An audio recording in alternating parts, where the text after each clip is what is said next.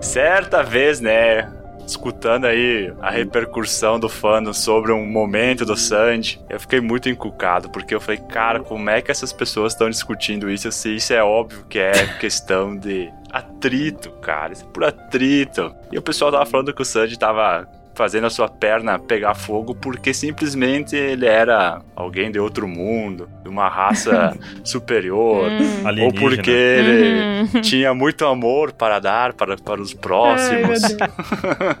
e aí ele canalizava Ai, ai. todo esse calor na perna, né? E aí, certa vez eu falei assim, bah, tô com tempo, né? Então vamos usar esse tempo de um jeito muito construtivo Uhum. e vamos trazer informação.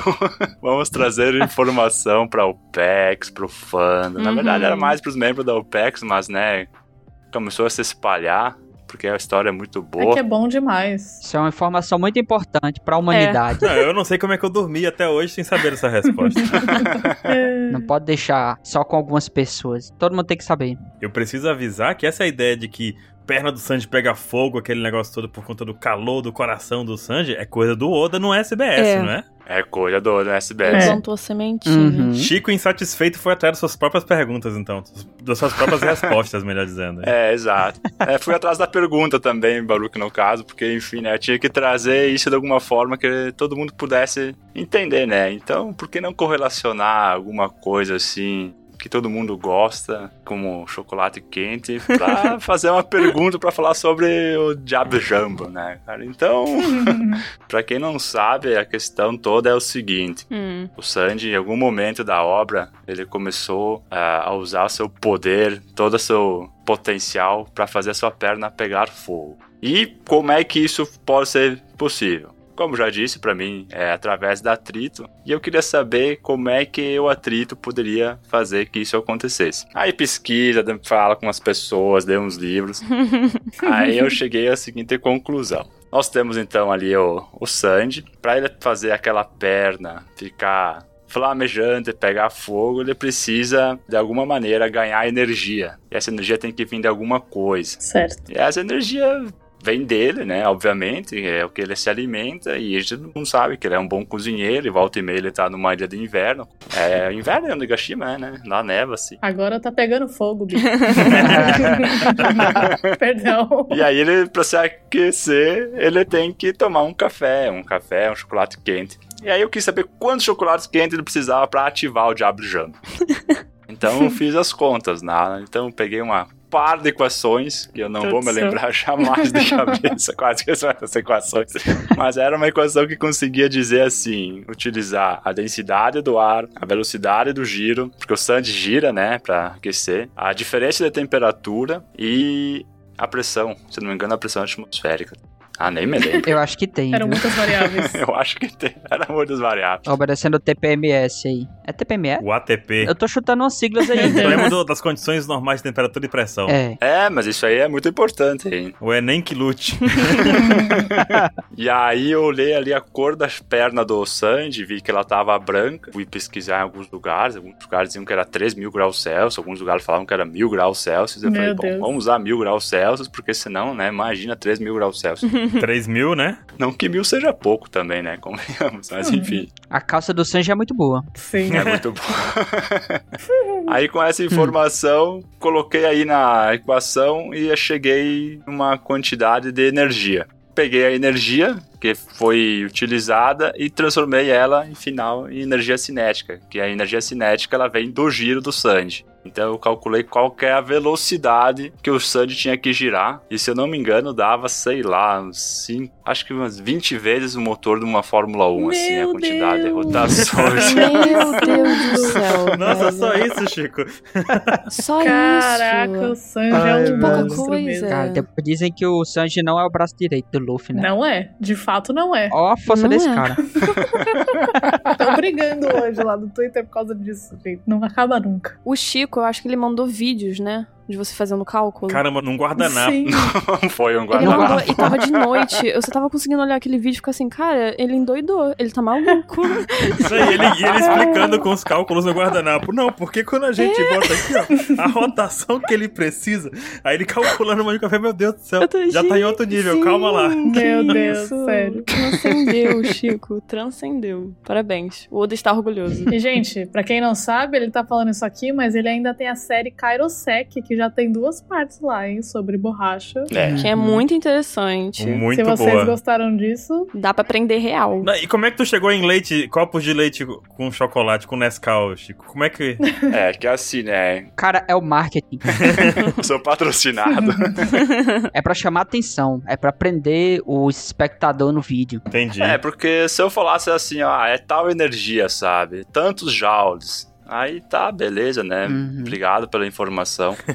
Agora, se eu falar de transformar esses joules em canecas de chocolate quente, ia ter mais repercussão, né? Então, eu converti ali como calorias, dá pra converter Meu Deus. para joules e joules para calorias. Então, fiz essa conta aí. Eu estimei quantos, que, quantas calorias que tem uma caneca de chocolate quente. Se eu não me engano, são 190 quilocalorias. meu Deus. E dividi aí pela quantidade total de energia. E no total acabou dando 300 e poucas canecas para o Sanji sair da temperatura ambiente a mil graus Celsius, só girando no ar. Meu Eu Deus. só imagino o Sanji tomando, assim, várias canecas uma atrás da outra, sabe? Antes de sair pra fazer qualquer coisa. Caramba, imagina com- quanto ele tem que comer pra poder gerar um pezinho E quente. é só pra gerar, Por cara. isso que ele é magrinho, né? Ele gasta tudo. Tem umas teses de doutorado sendo preparada com esses cálculos aí. Exatamente. Sim. Logo, logo. Cê- Aí o Chico percebeu que se adicionasse bora a perna do Sam, É. Muito bom. Ah, se tivesse Ebor. Qual vai ser seu próximo cálculo, Chico? Próximo cálculo. Bah, cara, o que que vocês estão querendo saber aí? Ih, ó, manda e-mail pra gente aqui, pelo amor de Deus, gente, que o Chico ele tá doidão. Exato. Se vocês forem ler a série do Kairosek, tem muita coisa legal lá, pelo amor de Deus. E é justamente baseado nessas ideias loucas assim do Chico, né? Acho que ele acorda um dia e fala assim: como é que pode isso É. acontecer? Isso aqui tá errado. Vou, Vou calcular. Como eu vou misturar One Nossa. Piece e cálculos? E complicar ainda mais a minha vida.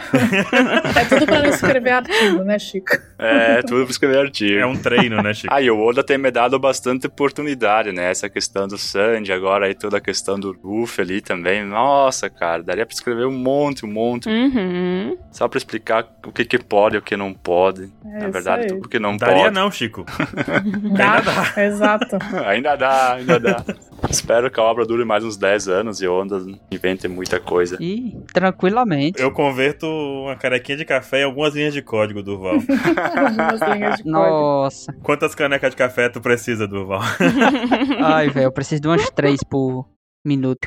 Meu Deus. Três por minuto, nossa. Por minuto. Era é três por dia, três por minuto. Tentem colocar mais açúcar no café de vocês, que de repente renda mais aí. Olha só aí as dicas aí, Durval. Olha aí. Esse é o meu problema, então. Eu tomo sem açúcar, por isso tá dando errado. Olha só. É. Pra ativar o Diablo Jambo tem que ter mais açúcar aí. Então. Ah, então tem que botar Todd em vez de Nescau? Cara, é caraca. isso, Ah. Do exato. nada, tá O ligado? Todd é mais doce, né? É mais Eu doce. prefiro Nescau, gente. Também prefiro Nescau. Nossa, superior demais. Vai virar treta aqui. Tendo bastante açúcar, chocolate aí. Eu não sei se funciona aí pro caso de vocês, pra programar e tudo mais, mas pra o Diablo Jambo funciona Aí bem, gente. funciona. Posso já tá comprovado, pelo menos teoricamente. Se tem a teoria, dá pra fazer na prática. Por que É não? assim certeza. mesmo que funciona. Eu estaria precisando de alguém aí pra validar aí a minha teoria. Ninguém se candidata, não? A testar Não, aí. Não. Girar 20 vezes o motor de Fórmula 1, acho que eu não quero, não. Não, Não tem, tem tem em tente em casa. casa. Exato, a gente falou. É Isso aí, meu Não amor. tem. Não, pode tentar, tô precisando aí, põe de qual autor no artigo aí, publica na Pode site. calcular. Chico do céu. Ai, meu Deus. Bora pra conversa inicial? Ou Bora. Bora. Bora. Tua vez agora, Sobre o que Durval. você quer Conta falar a tua agora. história.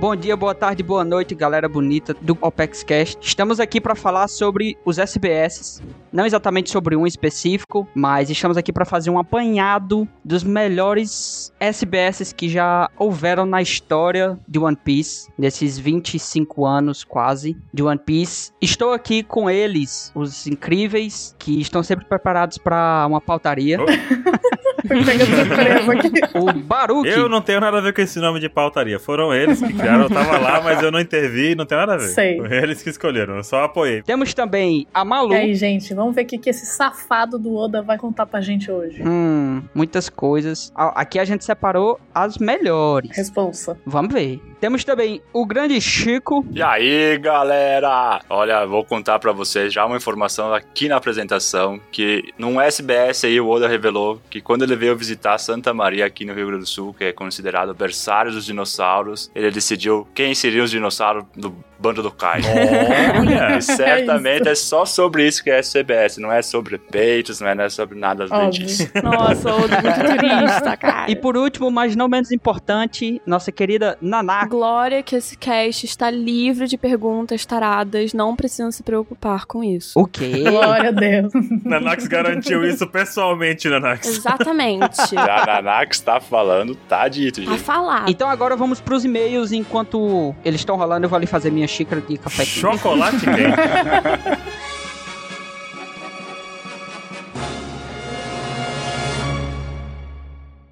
Se você não quiser ouvir os e-mails, pule para. 27 e 34.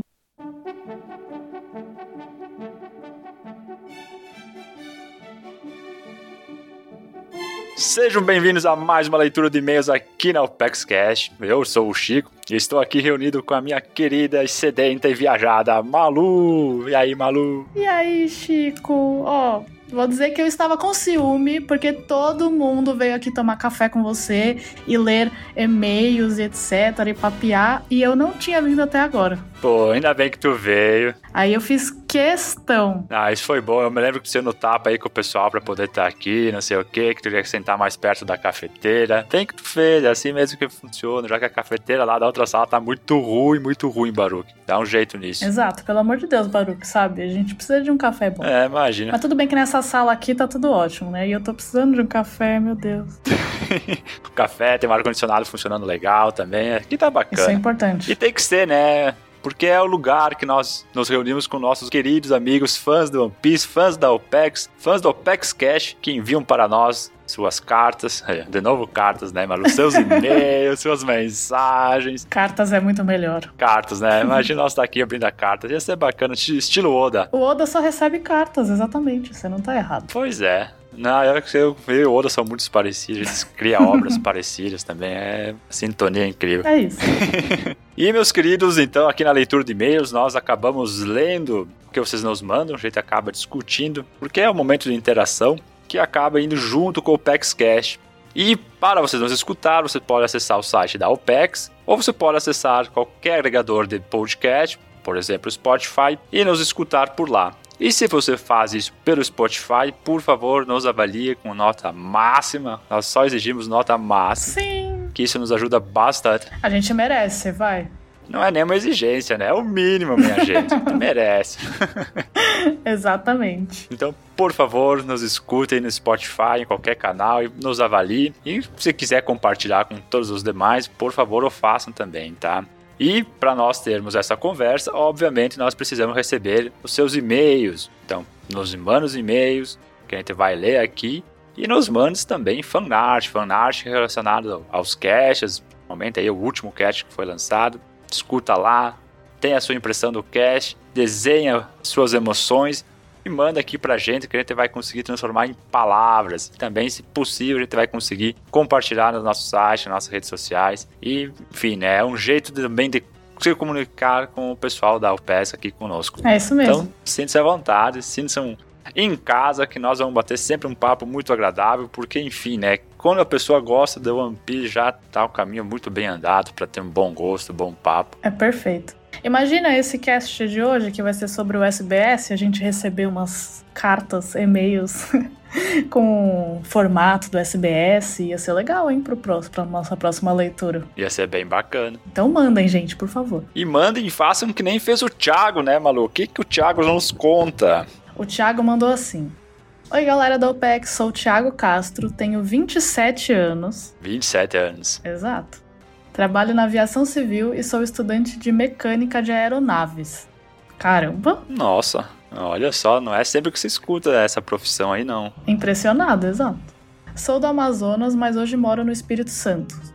E primeiramente, quero agradecer por existirem. O PEX é o meu site favorito sobre One Piece e também dizer que fiquei muito emocionado e feliz por meu outro e-mail ter sido lido no PEXcast do Luffy. One Piece não é só um anime pra mim, mas sim uma lição de vida. Devido a problemas familiares, eu tive depressão quando mais jovem, e graças a One Piece eu não desisti da vida e dos meus sonhos. Amo essa obra magnífica e já vi umas cinco vezes todos os episódios nesses meus 12 anos acompanhando as aventuras do Chapéu de Palha. E estou no meio da sexta Nossa vez. senhora. É incrível o poder que One Piece tem na nossa vida. e por fim, só tenho agradecimentos aos trabalhos de todos e queria um dia conhecer todos vocês, dos quais eu me sinto tão próximo e que ouço toda semana. Um abraço a todos. Isso é tudo, pessoal. KKK. Tchau. Ah, que legal, Thiago. Bom, primeiro de tudo, né? Essa profissão aí, esse estudo, que coisa mais louca. Vive nos ares e voando, coisa bacana. Exato. Se bem que não sei se é mecânico que trabalha no ar, eu acho que ele trabalha no chão, né? Pra melhorar a experiência do ar para outras pessoas. Imagina só o cara lá voando, olha pra fora na asa, um mecânico lá ajeitando o motor. Não ia ser legal. Ele trabalhando no meio do voo, né? Não, acho que É. ele trabalha no solo. Ai, meu Deus. E é isso, tá aqui pela segunda vez, né? Na leitura de e-mails. Pois Muito é, tá bom. consecutiva pelo jeito, hein? Sim. Mandou lá do Luffy, agora tá aqui. Muito legal, Thiago. Obrigado, obrigado pelas Merecidíssimo. palavras, pelos elogios. Sim. Ah, que, né, a gente sempre fica meio chopper nesse momento, vontade de xingar, né? Que nos elogia, mas. Exato. Muito obrigado. Um dia a gente se encontra num Anime Friends da vida, né? Vai pra todo mundo É, se quem abraçar, sabe? conversar. Ia ser incrível. E ver cinco vezes e uma sexta vez aí os episódios, olha, tem que estar muito de parabéns. Exato. Eu não consegui acabar a primeira vez, pra ser sincero. tá?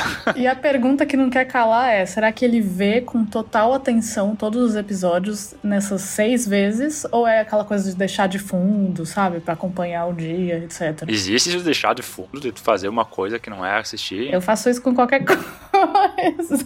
Meu Deus! Sério? As séries que eu gosto, assim, que eu já assisti mais de uma vez, eu deixo de fundo, assim. Ah, é? Eu já fiz isso com One Piece, inclusive, apesar de que eu nunca vi o One Piece inteiro. Não sei se as pessoas sabem. Mas tudo bem. Somos dois. Então pronto. Que loucura, né? Fica a questão aí Que- pro Thiago. Outro e-mail aí, Thiago, respondendo aí a pergunta. É, como é que tu acompanha o One Piece? É na base, assim, de usar até uma lente pra ver os detalhes ou é só aquele barulho agradável? E é isso, né? One Piece é maravilhoso e muito inspirador pra todos nós. Então é bom ver que estamos juntos aqui nesse sentimento. Ah, isso com certeza. Superando todas as dificuldades. Que bom, que bom que o One Piece traz essa, essa energia, essa potência pra nossa vida. Ficamos felizes com o seu novo relato, Thiago. Muito obrigado. É isso aí. Até a próxima, Thiago. Até a próxima. Mas vamos continuar aqui com o senhor Carlos Murilo Schutz, Schutz, sei lá. Desculpa Eita. aí, Carlos. Pra mim vai ser Carlos. Olá, meu nome é Carlos e moro em Garuva, Santa Catarina.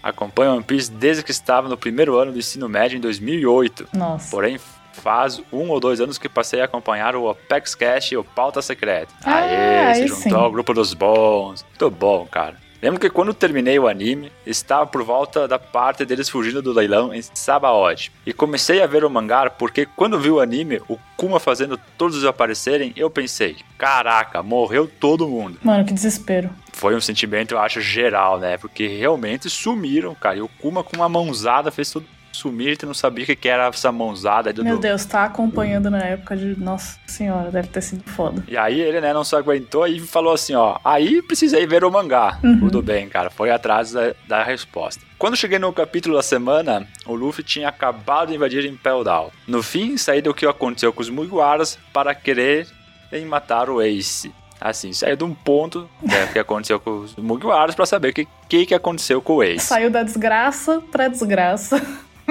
Nossa. e pelo menos assim ele ganhou um personagem preferido, que é o Ace, né? E Deixa eu ver se esse nome do capeleto não é Carlos. Não, não é Carlos.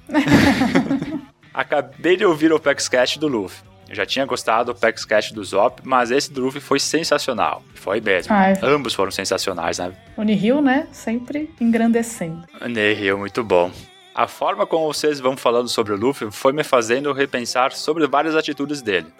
Parabéns por esse cast excelente. Muito obrigado, meu A caro. gente que nem o Chopper de novo. Com relação ao Luffy, nunca vi ele como inconsequente, talvez impulsivo. Para mim, ele sempre sabia o que estava fazendo. Mesmo que em algumas situações ele não tenha feito a melhor escolha.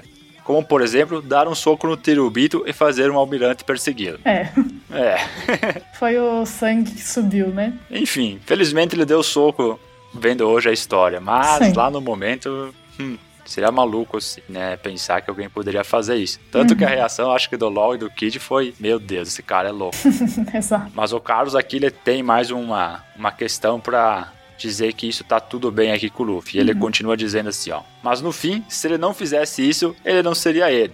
Isso de fato é um ponto que tem que ser considerado. Eu pelo menos Uhum. Sim. concordo com, com o Carlos. E é um momento essencial da construção do Luffy também, né? Então não teria como ser diferente. É, perfeito, maluco. E o Carlos continua dizendo assim: E é por ele ser quem é que eu tenho certeza que agora o maior objetivo de todos os Mugiwaras é fazer do Luffy o rei dos piratas, mesmo que eles tivessem que se sacrificar por isso. Falou tudo.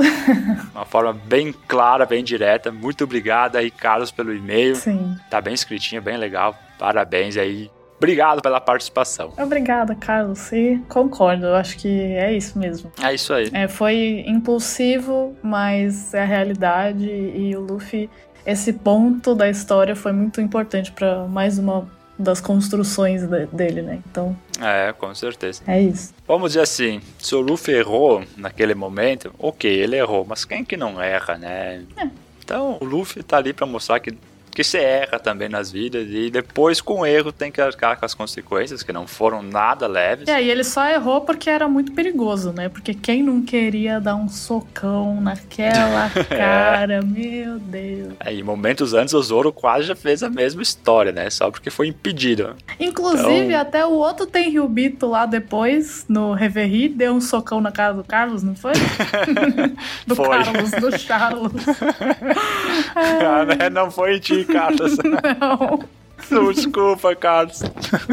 É, não, mas sobrou pro Charles. É, o mas esse Charles. Charles é insuportável. Exato, nem os próprios Tenryubito aguentam aquele cara. É, Olha que o cara tem que ser pentelho demais, que nem diria o Faustão. Um pentelho pra ser odiado pra todo mundo, pelo todo mundo, né? Meu Deus do Meu céu. Deus, até os sim. iguais a eles odeiam ele. Então a gente vai pro nosso último e-mail, que assim, é muito fofo e muito especial, Chico do céu. Uhum. É do Gabriel Balardino. Então vamos lá. Inclusive ele me segue lá no Twitter, às vezes ele interage comigo lá. Então, oi Gabriel! Ah, olha que legal. É. Olá, me chamo Gabriel Balardino, 34 anos e sou professor de Geografia. Falo do Rio de Janeiro.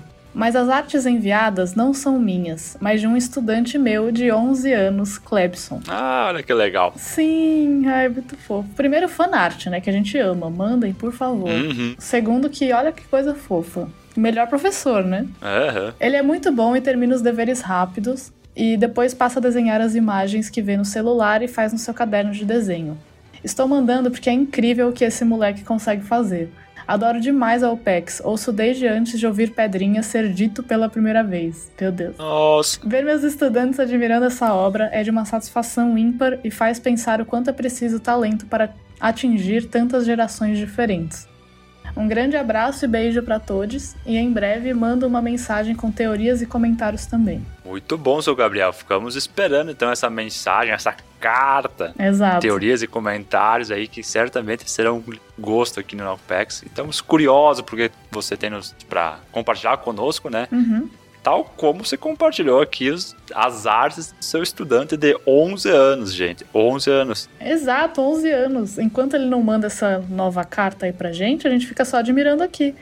Inclusive, Chico, dá pra gente imprimir esses desenhos aqui dele e colar aqui na nossa sala do café. O que que você acha? Eu acho maravilhoso. maravilhoso.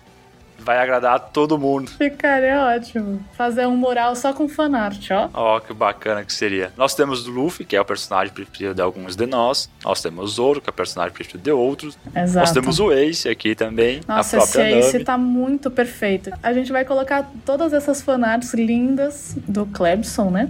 Ali no post do cast, que vocês vão conseguir ver, porque tá muito lindo. Tá muito bem feitinho. Qual é que é o seu preferido, Chico? Eu tô aqui olhando e eu não sei direito dizer qual que é. Essa do Ace tá linda demais. Nossa, tá perfeito. Mas eu curti uma aqui do Luffy, pronto pra dar o, o soco, o Nossa, headshot, tá lindo que é, também. enfim, é homenagem ao. É, tá muito bacana.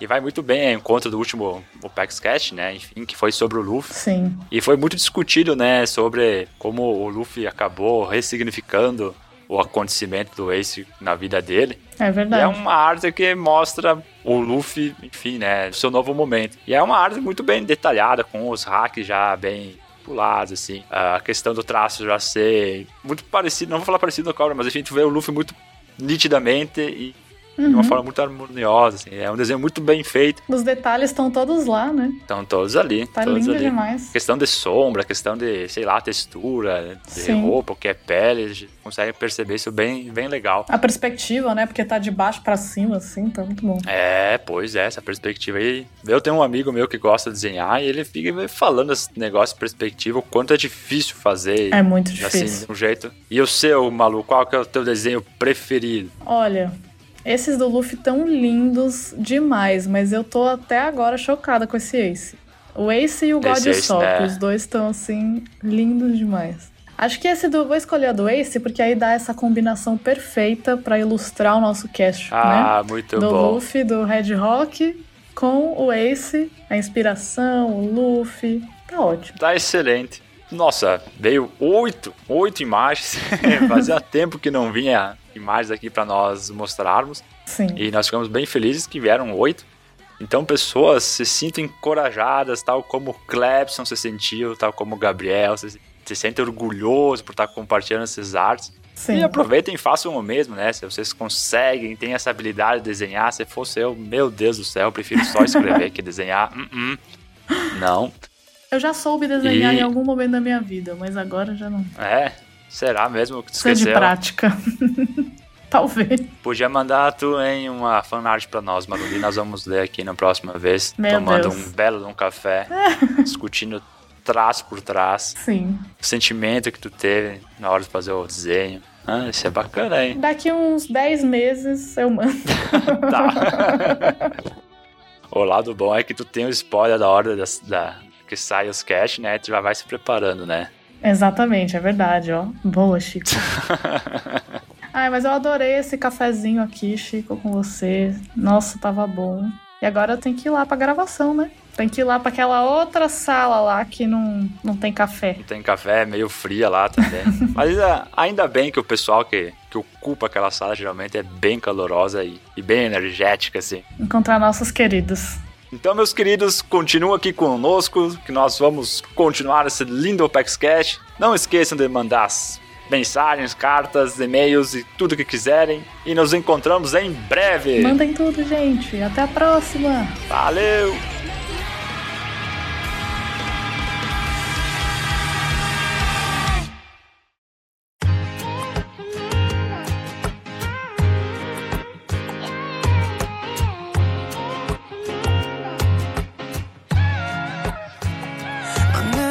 Voltamos dos e-mails, estamos aqui. Eu estou agora com meu copinho de chocolate quente. Eu errei, agora tá certo. perna tá pegando fogo também. Ainda não comecei a girar, mas daqui pro final acho que isso vai acontecer. É. Tá bom. Antes de mais nada, eu preciso aqui dizer para aqueles que ainda não sabem o que é um SBS. Começando pelo significado dessa sigla, que é Shitsumon Oboshusuru. Eu acertei Acertou. que em português é Estou aceitando perguntas, uma referência ao Oda. O Oda ele recebe perguntas dos fãs via carta principalmente, fax, eh, sinal de fumaça, Twitter, Instagram, Menos é meio, pelo jeito, né? Porque menos e-mail. a tecnologia parece que não chegou no Japão. É meio não. Não. E-mail não pode. Tem que pagar uma fortuna pra mandar um- uma carta daqui pro Japão. Pois é, Mas é né? isso É aí. muito sem graça e-mail pra ele. E pra ter a chance de ser lido. Tem essa também. Panini aqui no Brasil traduz o SBS como sempre bom saber.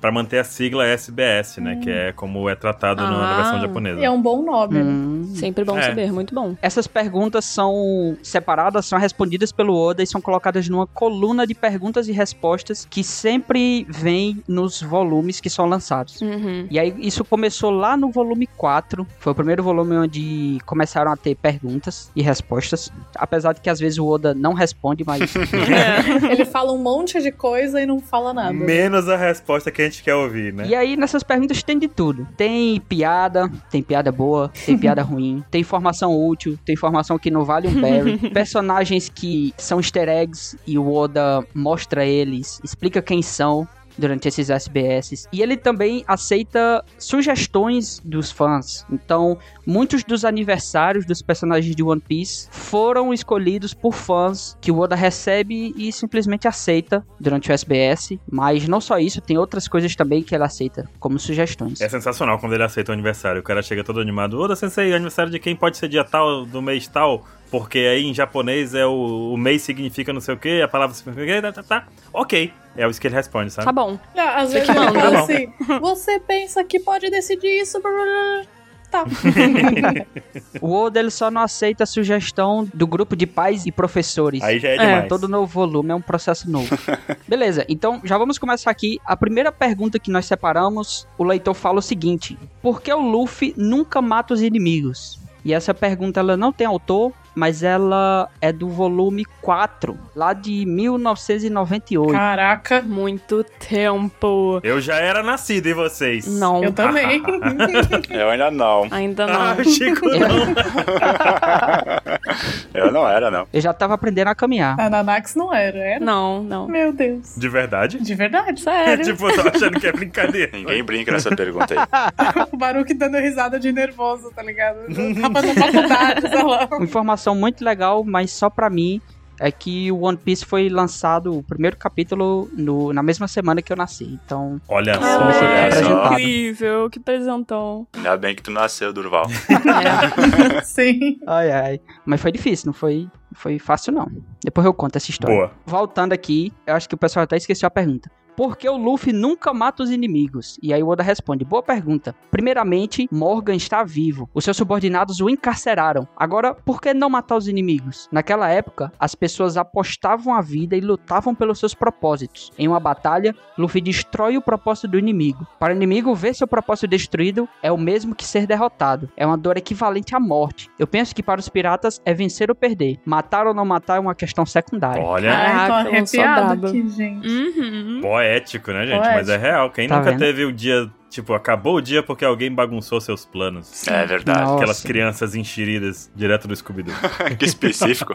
Isso também é uma questão muito importante, porque tem também aquela discussão toda de ah, o Oda não mata os personagens, sei lá o quê. Aí tem uma resposta, né? É. É, secundário, aparentemente, pra ele. E a gente vê isso até hoje, né? Cara, e é uma baita resposta. E tu quer o que melhor do que deixar os caras vivos pra poder aparecer no futuro, sabe? Sei lá, ganha possibilidade de continuar a história. E a gente sabe que aquele personagem já foi derrotado, ele já perdeu, ele já chegou no fundo. Não, sim, tipo, óbvio que tem uns caras que em One Piece não faziam mal o Luffy colocar pra dormir, né? Por exemplo, o Anel. Ele foi derrotado, mas tava indo pra lua com o maior sorriso no rosto. É. Pior que é verdade. O propósito dele continuou, né? Esse é o ponto. Ter matado ali o Anel não ia fazer mal, não.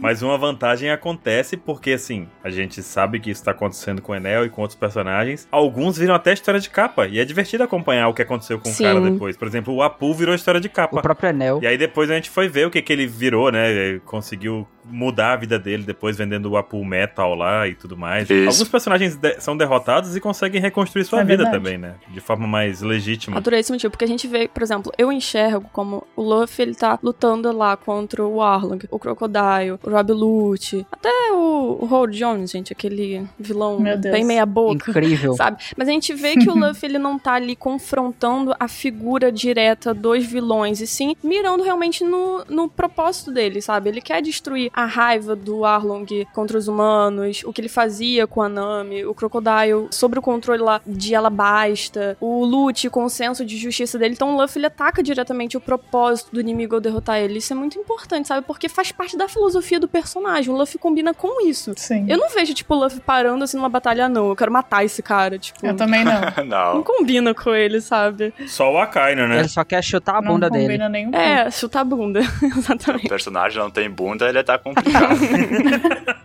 E não só os inimigos, mas o Luffy também ataca o propósito dos aliados dele. Só que no sentido de conquistar. Foi assim que ele conseguiu a maioria dos Mugiwara. E por falar em Mugiwara, Baruki, Temos aqui mais uma pergunta maravilhosa, muito bem selecionada aqui, das melhores perguntas do SBS. uhum. Essa aqui não podia estar de fora, né? Porque é uma dúvida muito antiga. Vem lá do volume 7, Velho Pum, e é sobre a sobrancelha do Sanji. Isso aqui foi um segredo guardado a sete chaves, mas na verdade foi revelado em 98, gente, lá no arco de Baratie. Meu Deus. Gente, muito tempo. A pergunta que mandaram foi assim: Hum. Por que a sobrancelha do Sanji San é enrolada no final? Por favor, me dê uma resposta real. A pessoa pediu resposta real pro Oda, só pode estar tá bêbado, mas vamos lá, né? Achei muito bom essa, tipo, esse comentário no fim, né? Fala a verdade, por favor. Por favor, implorando, né? Não me enrola. Cara, isso é no volume 7 e o Oda já tinha essa fama de não responder sério nenhuma pergunta. Olha a resposta que ele dá, que maravilha. Ei, você, sente-se ali mesmo.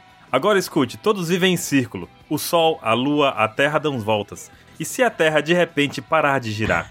Seria um desastre, maremotos em todos os lugares. Agora lembre-se que a sobrancelha do Sanji é a síntese de toda essa energia. Reflita sobre isso. Adeus. É, lançou essa. Lançou essa. Cara, cara, complicado, viu? Inclusive, até hoje tem teorias da sobrancelha do Sanji, né? Porque Então, essa espiral, na verdade, que ele faz é porque o nome do Sanji seria originalmente Naruto. o quê? É verdade. É verdade. O Naruto é o Uzumaki, e tem a espiral. O Uzumaki é a espiral, na verdade, né? Sim. Caraca. E ele seria Naruto por outro motivo, na verdade, porque ele mexe com comida. Cozinheiro chamaria Naruto, que é uma comida, beleza. Só que aí lançou na- Naruto na mesma época e o Oda falou: não, deixa, muda o nome aqui, vai, vamos botar o nome dele de Sanji. E esse, a sobrancelha do Sanji, também é a assinatura do Oda. É o walk que o Oda faz, ele faz essa espiralzinha, né?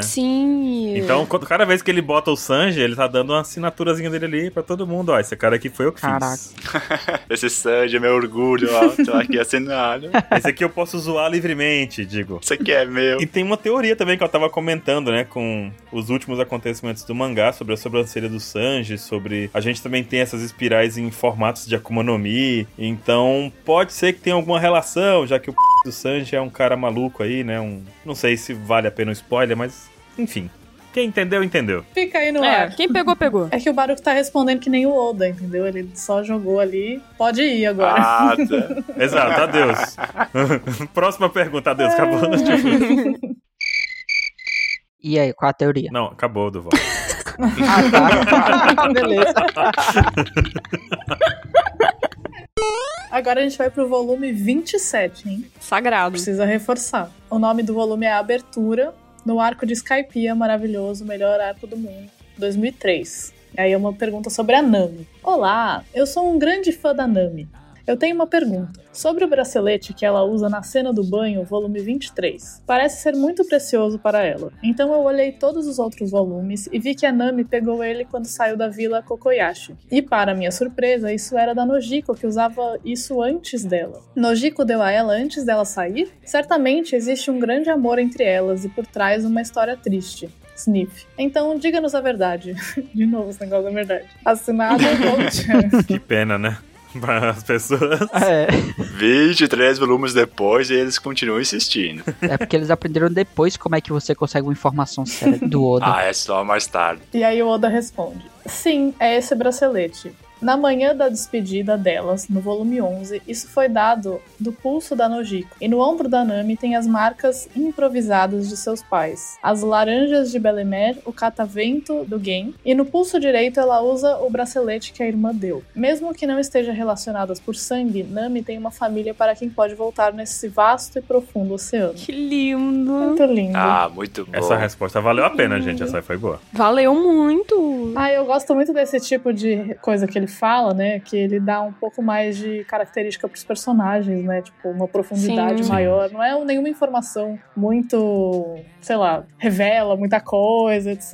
Mas constrói um pouco mais o personagem, né? Muito legal. Essa parte sensível. É muito bonito ver ali a relação Belle Mary e Jane como pais, sabe? Sim. Eram duas pessoas isoladas na vida, mas que tratavam elas, né? Por causa do... também. total. Pá, muito legal essa informação. E ela carregando eles, assim, na aventura dela. Nossa, muito fofa, gente. Sim, Muito muito, fofo. fofo. Eu fico doido da cabeça com um cara que percebeu isso, né? Sim. Pois É, porque é. no SBS só parece fã maluco. Meu Deus. Com essas informações aqui. Parece que vive, acorda lendo One Piece, vai dormir lendo One Piece, sonha com One Piece. Sério mesmo que vocês estão julgando esse povo. Vocês que são do OPEX. Acho que né? a gente não tá em posição disso, não, viu? Vocês juram mesmo. Vocês estão Não Eu é. até fiquei quieta Essa aqui. galera- Não tava esperando essa. Acabamos de falar do Chico ali calculando Exato. o pé É o fogo verdade. do Sandy em chocolate quente. Verdade, desculpa por julgar vocês, gente. Não, mas é totalmente diferente. O povo do pautaria ainda, que faz pautas de 60 páginas.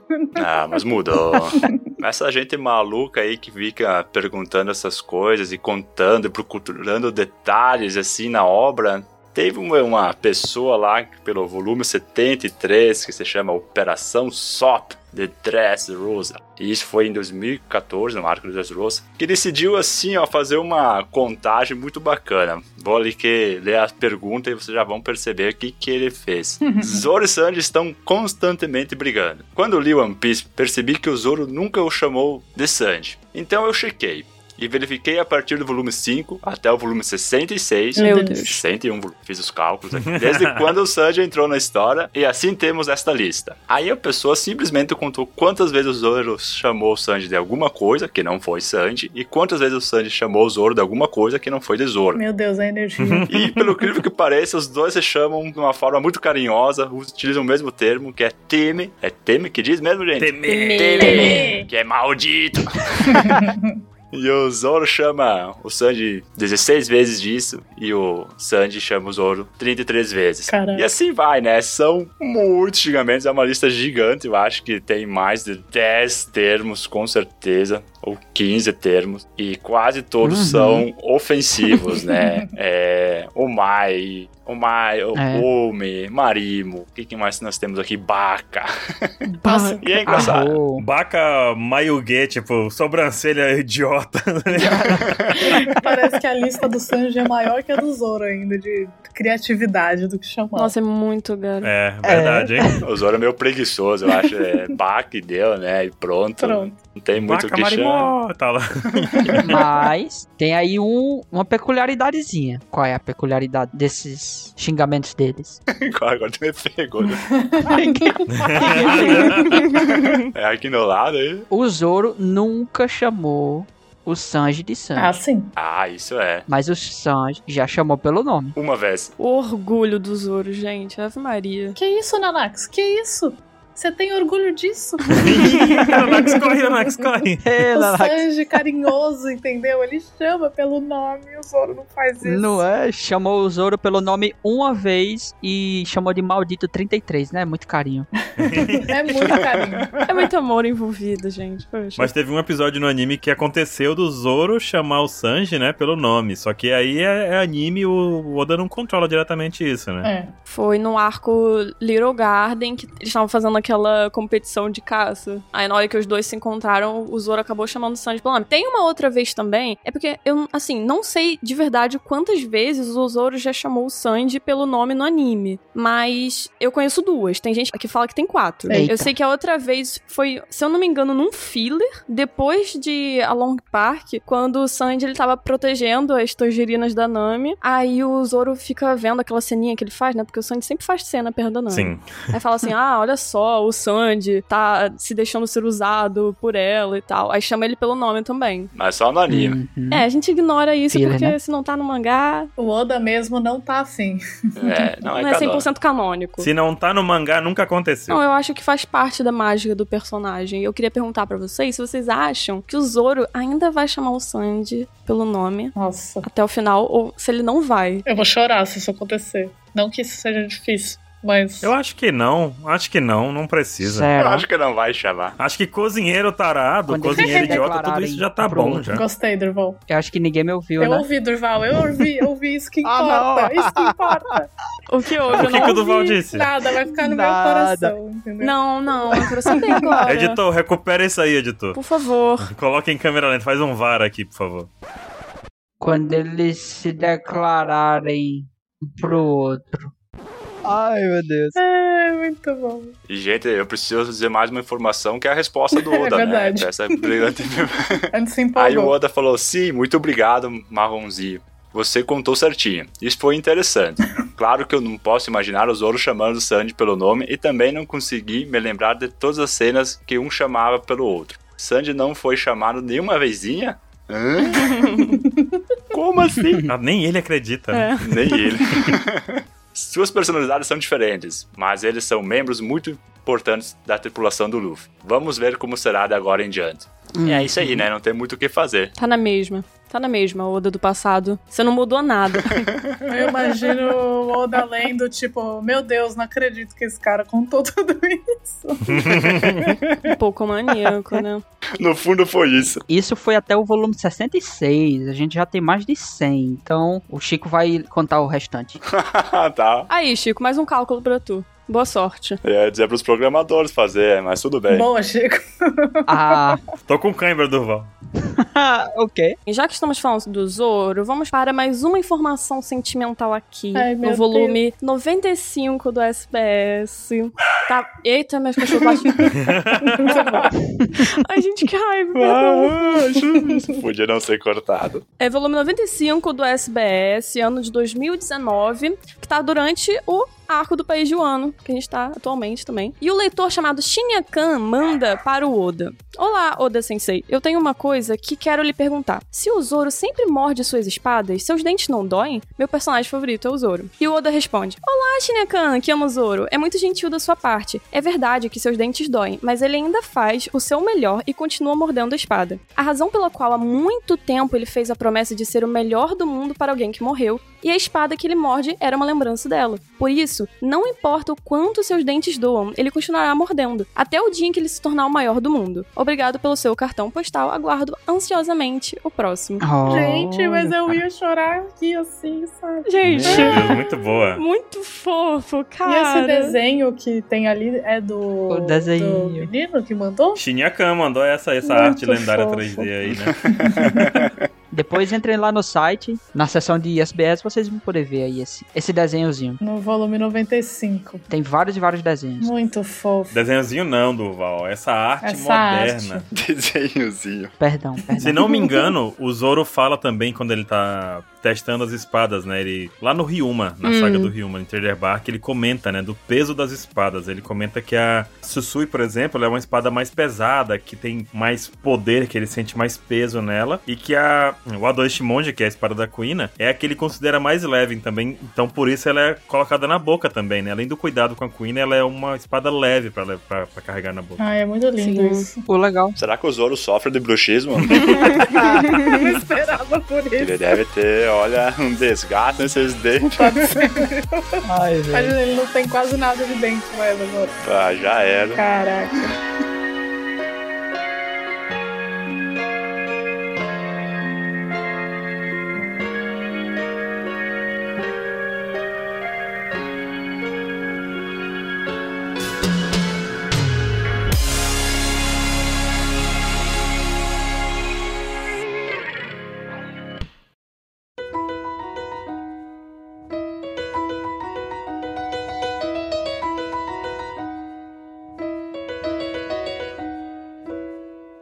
Bom, e a próxima pergunta que foi mandada pro Oda, isso foi no País do Ano também, nesse arco. O autor, que é o 420 Land, ele pergunta: Se Zoro, Nami, Usopp, Sanji e Frank se tornassem usuários de Akuma no Mi, que tipo de fruta você acha que eles comeriam? Ah, essa aqui é genial, eu adoro essa pergunta. Ótima pergunta. Olha aí, essa é boa. Eu também. É muito Tá bom. que pariu, essa é muito boa. Eu gosto demais desse tipo de pergunta. Muito bom é o nome do cara que mandou a pergunta também, né? Pelo amor de Deus.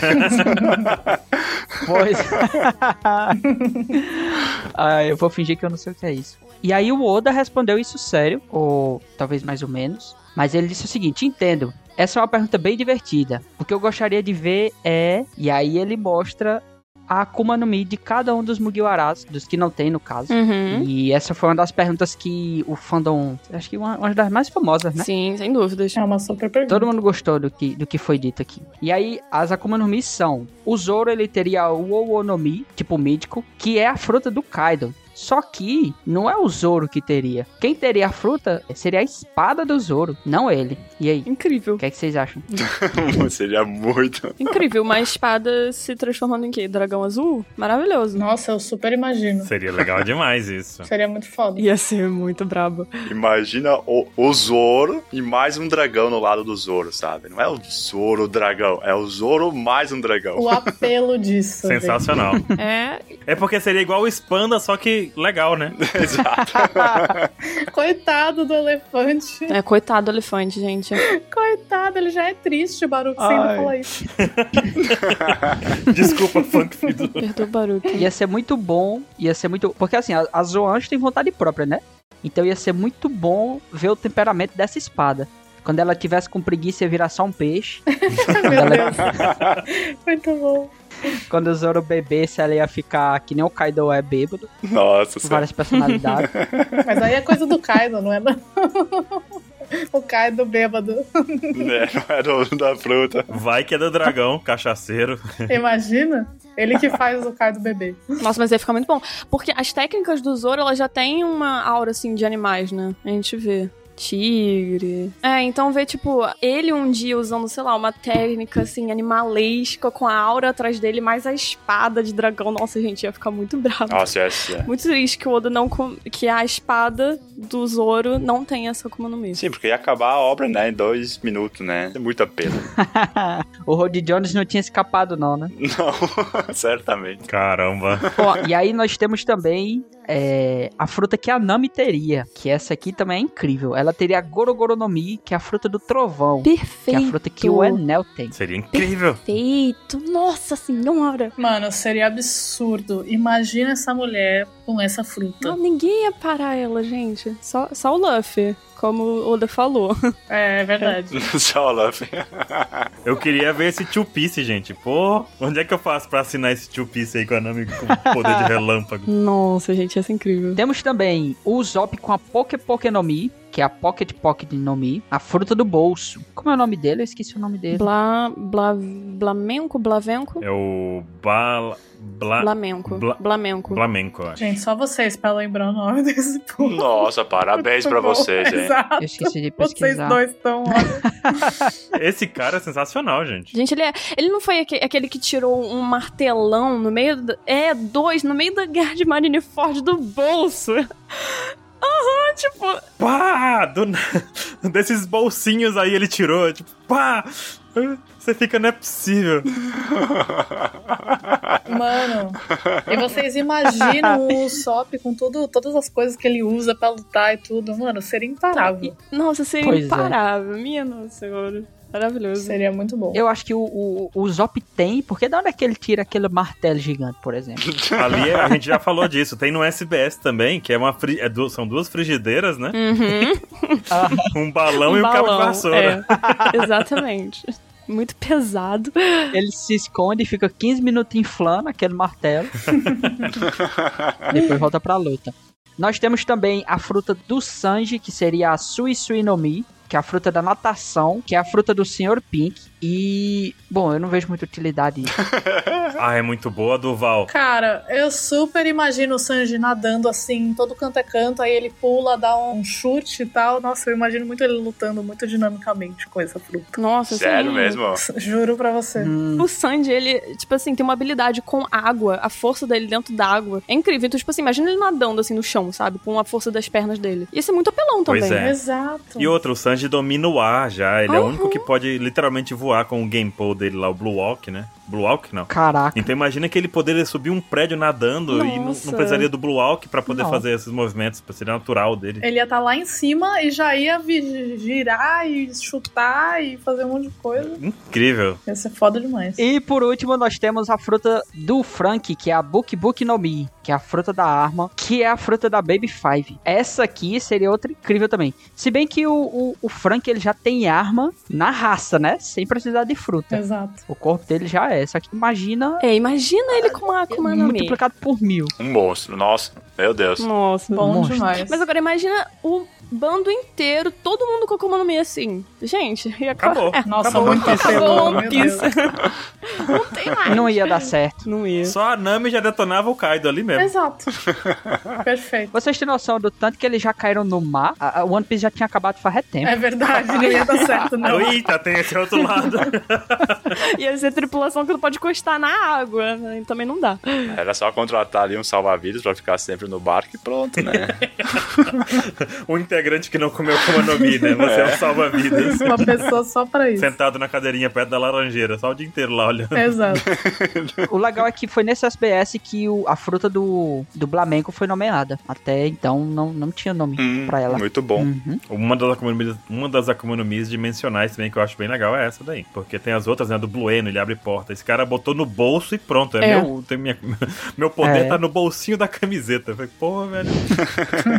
Parabéns. Eu acho muito massa as dimensionais. Muito, muito massa mesmo. Tem a dos espelhos, tem a do. a do lodo, que é infinito ali dentro É. também. Acho né? apelonas. Nossa, a dos espelhos é bem legal. Eu gosto da do Blueno. Do, do. Aí Uhum. explodiu minha cabeça. Não tem como o bando do Blueno não ser rico se ele fosse um pirata. Porque ele pode simplesmente entrar em todo o banco do mundo e sair e já era. É, é verdade isso.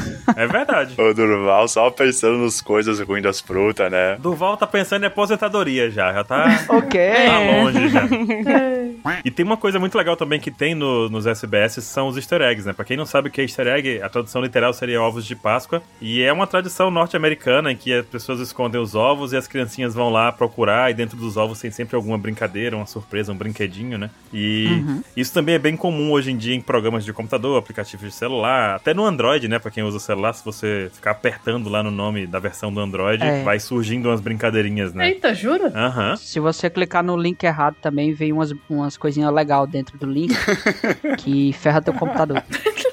Eu não esperava. por Caramba, isso. esses easter eggs do Duval tão perigosos, gente. É, os easter eggs maléficos. Tá, Durval tá no crime hoje. não vai no easter egg do Duval, tá, gente? Vai só no básico. Isso. Porque, na verdade, é só uma brincadeira mesmo pra esconder informações, na verdade. Então, é, o Oda usa isso de easter eggs, né, essas informações escondidas, essas brincadeiras dentro da obra. E, e vai desde marca de roupa, marca de moda, detalhes, na verdade, assim, coisinhas que passam de fundo, que a gente só descobre porque os fãs perguntam no SBS. Então, o SBS é o lugar perfeito pra isso aí. Uhum. Eu vou contar um pra vocês aqui que é uma antiga. É antiga para um caramba. É do tempo que a Nanax ainda não existia no mundo. Exato.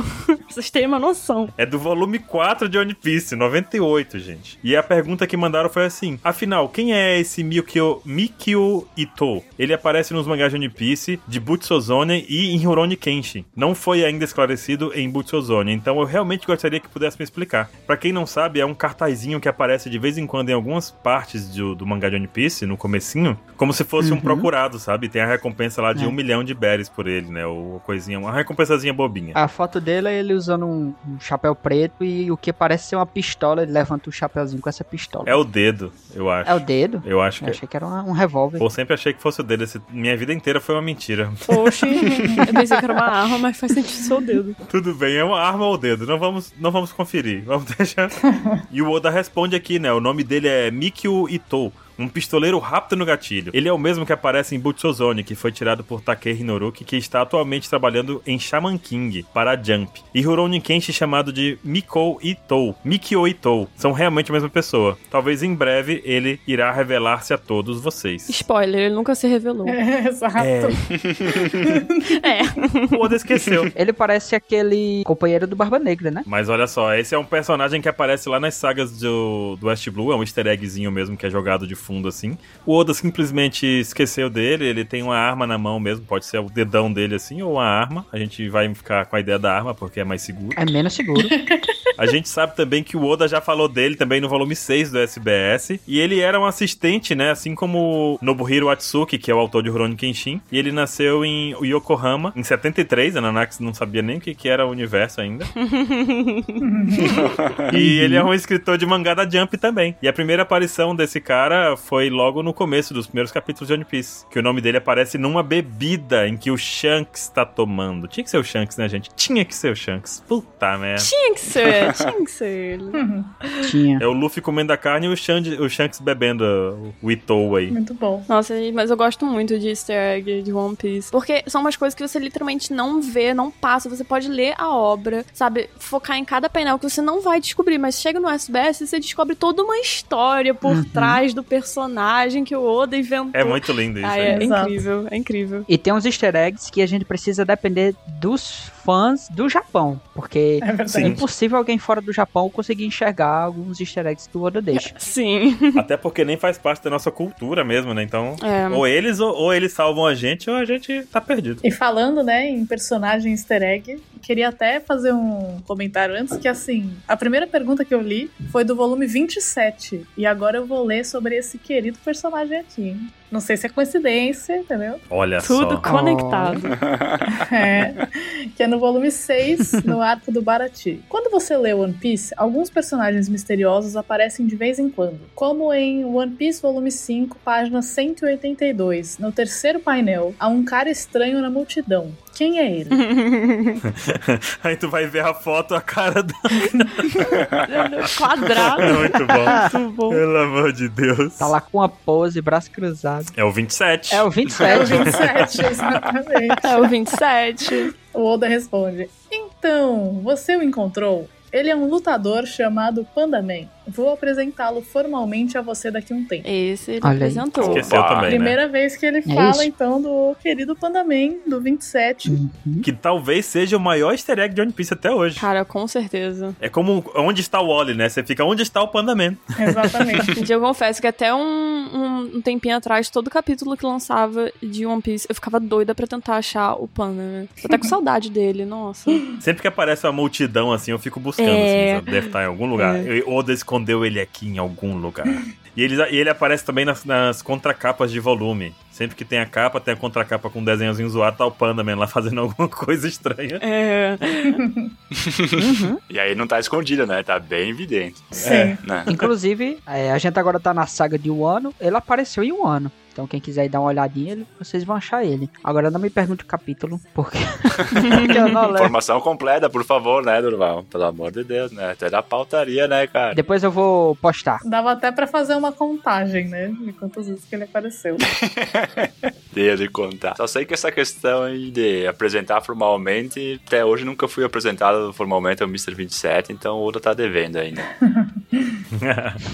É um, é um easter egg tão grande que tem até é, outros easter eggs derivados desse, né? O próprio 27 é o easter egg derivado do Pandaman, né? Sim. O Oda colocou o aniversário dele no dia 29 de fevereiro. Bom demais. Muito bom. Só em ano bissexto.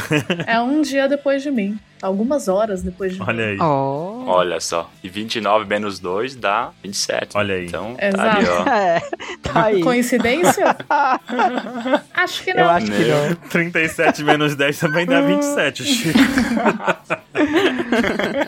Ai, meu. Vamos continuar aqui na esperança, então, de um dia conhecer um pouquinho mais o Pandaman. E o Oda continua falando sobre isso no volume 22, que se chama Esperança, que é o arco de Jaya, um arco muito bom, muito bom. E lá o leitor nos pergunta, eu encontrei, pá, i, eu, fa, ru, Ah, ah, ah, ah, ué, nu.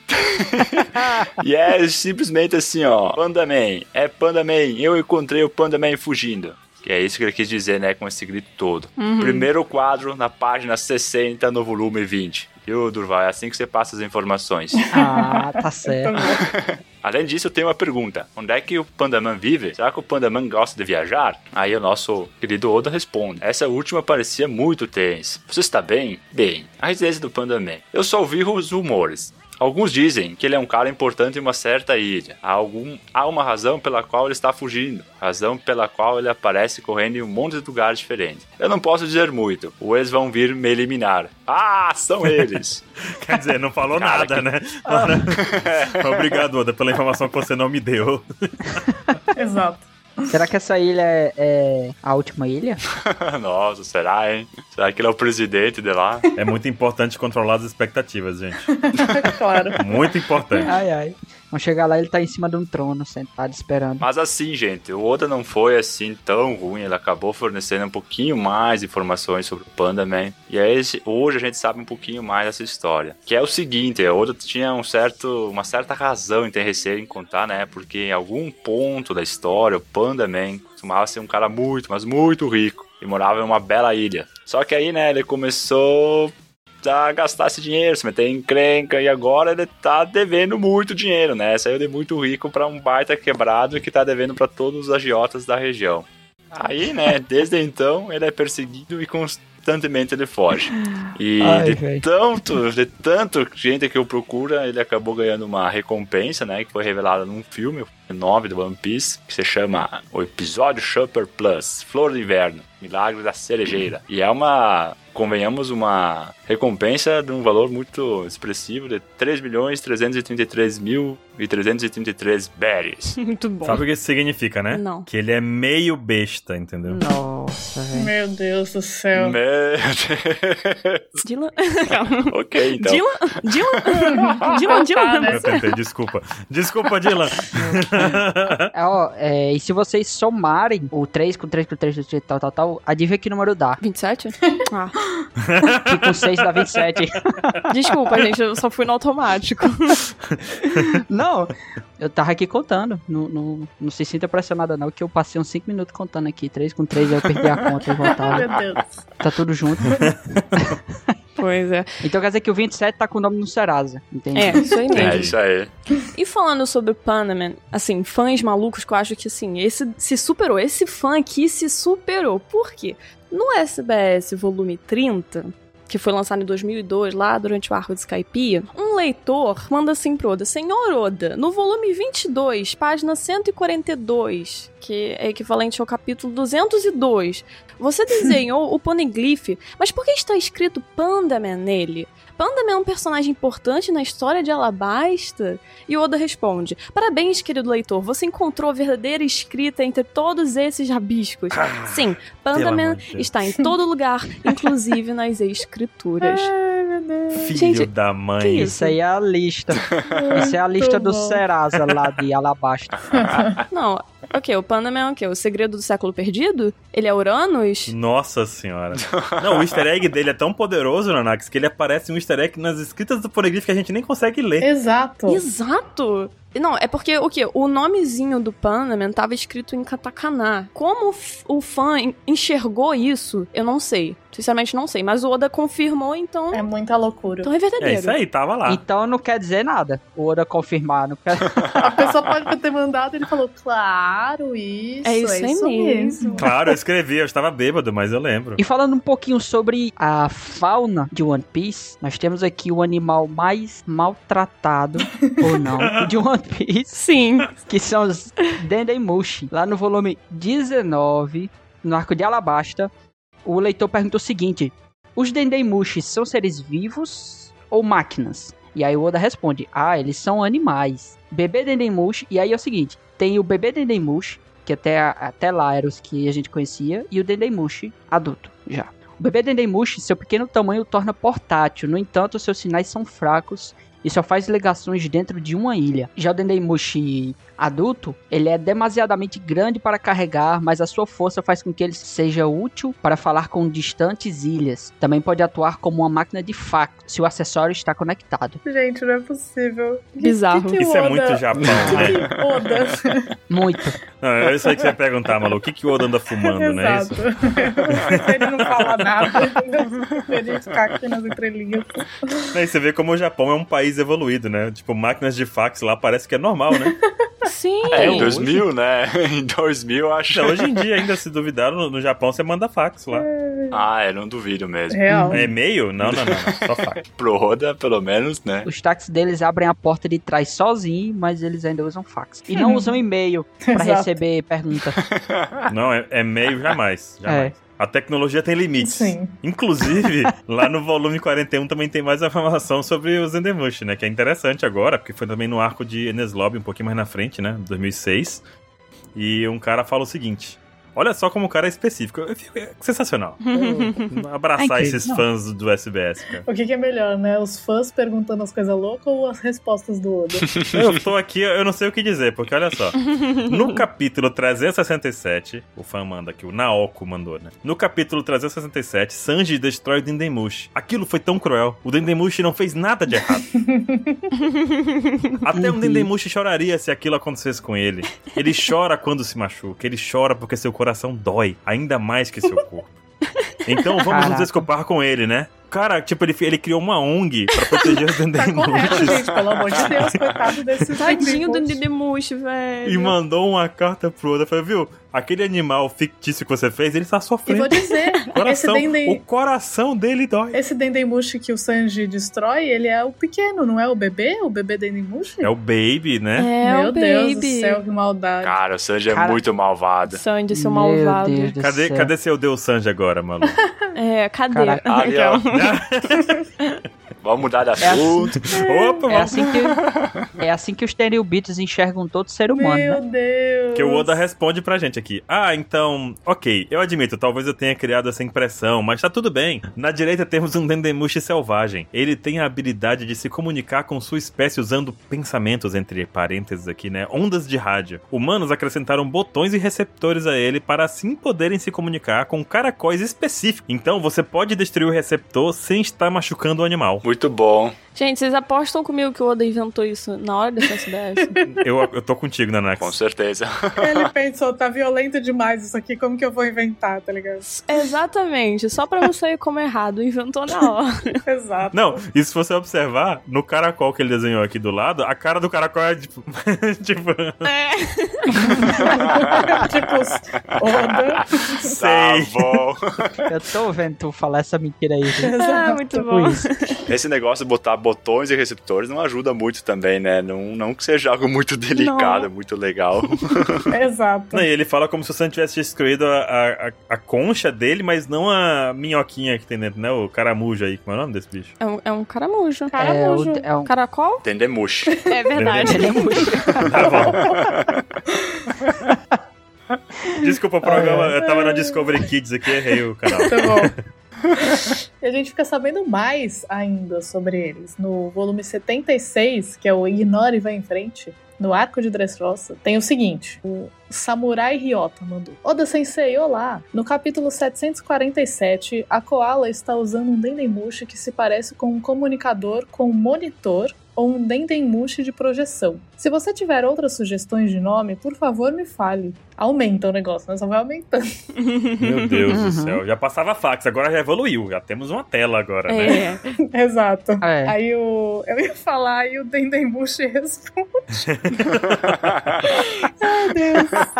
Aí o Oda responde. Sim, aquele é um Dendemushi com monitor. Esse Dendemushi é o mesmo daqueles que estavam nas paredes de Impel Down. Kameko é como uma câmera e Kuroko... É Kuroko? É poroco. Kuroko. E Kuroko, Kuroko. é como um receptor de ondas sensíveis que funciona como um projetor. Kameko também pode armazenar fotos e vídeos. Kuroko pode receber e projetar vídeos. Muito tecnológico. Agora pronto, o, o Cameco Beleza. já tem 4 GB de memória interna, né? Já vem expansível com cartão SD. Tá de sacanagem, né? Exato. Aí ele até coloca lá ó, fotinho pra cada um. A foto do Kameko, coitado. Não, e esse Puroco parece que tá sendo possuído, né? Tem os, as luzes saindo dos olhos, assim. Tum, e eles ficam fazendo barulhinho, né? Pom, E o quando tá Kameko parece que quer morrer, tá ligado? Ele tá tipo, o que que eu tô fazendo aqui, bicho? Cheirou uma, né? Tá tipo... tá com os olhões bem abertos. E o Kameko é o que armazena coisa, coitado. Ai, ai. Ele tá babando. Tá babando. Tá Ele babando. tá babando, porque ele tá, de- ele tá assim pra baixo, tadinho. Meu Deus. Eu fico. Cara, o cérebro dele tá todinho pra captar. É assim que vive os nossos pendrive? Ai, velho. Nossa. Tô até com pena aqui. E a Koala tem um modelo do, do MP5, né? Da câmera... Qual é aquela câmera que vendia antigamente? Não vou saber. Na nossa- Também não.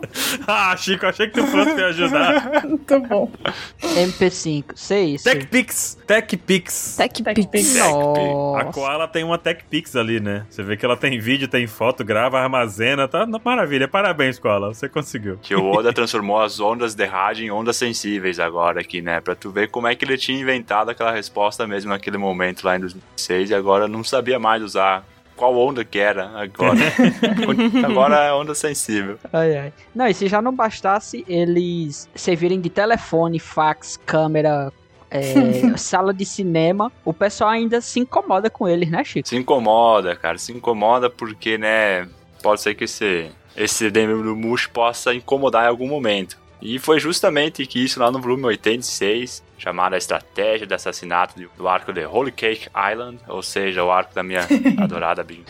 Um leitor manda o seguinte: Odashi, olá, os Dendemush têm modo silencioso. Pra ser sincero, tem sempre um momento em que você não quer que eles toquem alto. Dá pra baixar o volume? Por usura. Aí As o outro perguntas. responde, né?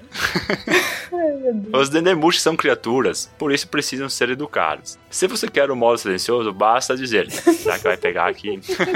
Com a tecnologia que estamos usando, vamos lá. Pegou. Se você quer um modo silencioso, basta dizer shh. Se ele ouvir, então sim, é possível. Se você quer controlar o lume, tente outros tipos de treinamentos e tipos diferentes de comida. Ou Cara. seja, tem que adestrar o bichinho. Meu Deus, sério. Cara, agora Caraca. pronto, né? Ó, olha que interessante. Foi evoluindo a criatura, né? No ano 2000 ele era apenas um- uma criaturazinha. Aí em 2006 o- ele passou a ser uma criatura que tem ondas de rádio, que é- tem vida própria. Aí lá no, no 77 ali, no 76 melhor dizendo, ele já transmitia vídeo e imagem. Aí agora ele vem com essa de que você tem que treinar ele e ele tem comandos de voz igual a Alexa. O Alexa. Igual a Alex. Quem é Alexa perto dos Dendemush? Exato. Pois é, eu queria uma agora. É, não é nada. Incrível, gente. Bichinho bom esse Dendemush. Será que dá pra gravar os casts por aqui também usando um Dendemush? Seria bacana, hein? Imagina. Daqui a pouco vão usar eles de microfone de lapela. Amarra no pescoço já era. É. Agora, além de você adestrar, você tem que, assim, ter sorte de estar ali com o Dendemush com uma personalidade maneira, sabe? Porque no volume 95 do SPS, que foi lançado em 2019, lá durante o arco de País do Ano, o leitor chamado Omame mandou pro Oda. Oda Ti, eu tenho uma pergunta. Sei que os Dendemushi têm a mesma aparência que o seu dono, mas quero saber mais sobre como eles funcionam. Há momentos em que eles se parecem com a pessoa do outro lado da linha, e há momentos em que eles começam a se parecer com o dono, e depois mudam pra parecer com a pessoa com quem o dono tá falando. Ainda existem muitos mistérios com Dendemushis. E o Oda responde: Sim, primeiramente, os Dendemushi têm o poder da imitação, podem copiar a aparência e os recursos distintos de qualquer pessoa própria. Segundo, se outra pessoa estiver do outro lado da linha, os Dendemushi podem captar suas expressões faciais enquanto falam e reproduzi-las. O que eles escolhem para reproduzir e aparecer depende inteiramente do humor de cada Dendemushi individualmente. Eles não são máquinas, são criaturas vivas, portanto, não existem regras rígidas e rápidas sobre como eles se transformam. Eu amei que pra ilustrar ele colocou o Milord, que é a pessoa mais, né, bem humorada do mundo. Super expressiva, né? tipo, E o Dendemush tá com aquela cara de tipo, "Ah, pelo amor de Deus. Ah. Cara, e eles fazem um trabalho tão bom que ele replica até o chapéu e as tatuagens do LOL.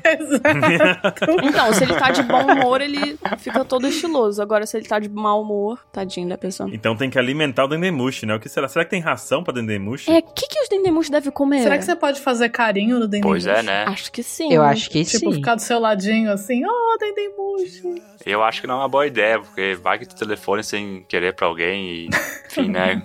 Nem perceba, começa a falar mal dela e o Dendemush é de sacana, né? Porque tu viu, é pessoa. Ela é um ser vivo que tem. Cara, é do humor, É, né? Ele pensou, Aí, pá, esse realmente. cara aí me- só me fode, faz só fazer ligação complicada e agora vou aprontar essa pra ele. Ah, é um perigo, né, cara? Você quer dizer que o Dendemush pode chantagear uma pessoa? Gente, Seria louco, hein? seria. Ele tem poder pra isso, hein? Poder ele tem. Rapaz, é, eu- eu teria medo, mas eu gostaria de ter um Dendemushi, viu? A pessoa você pode conectar o fone Bluetooth nele, isso é incrível. Eita, barulho.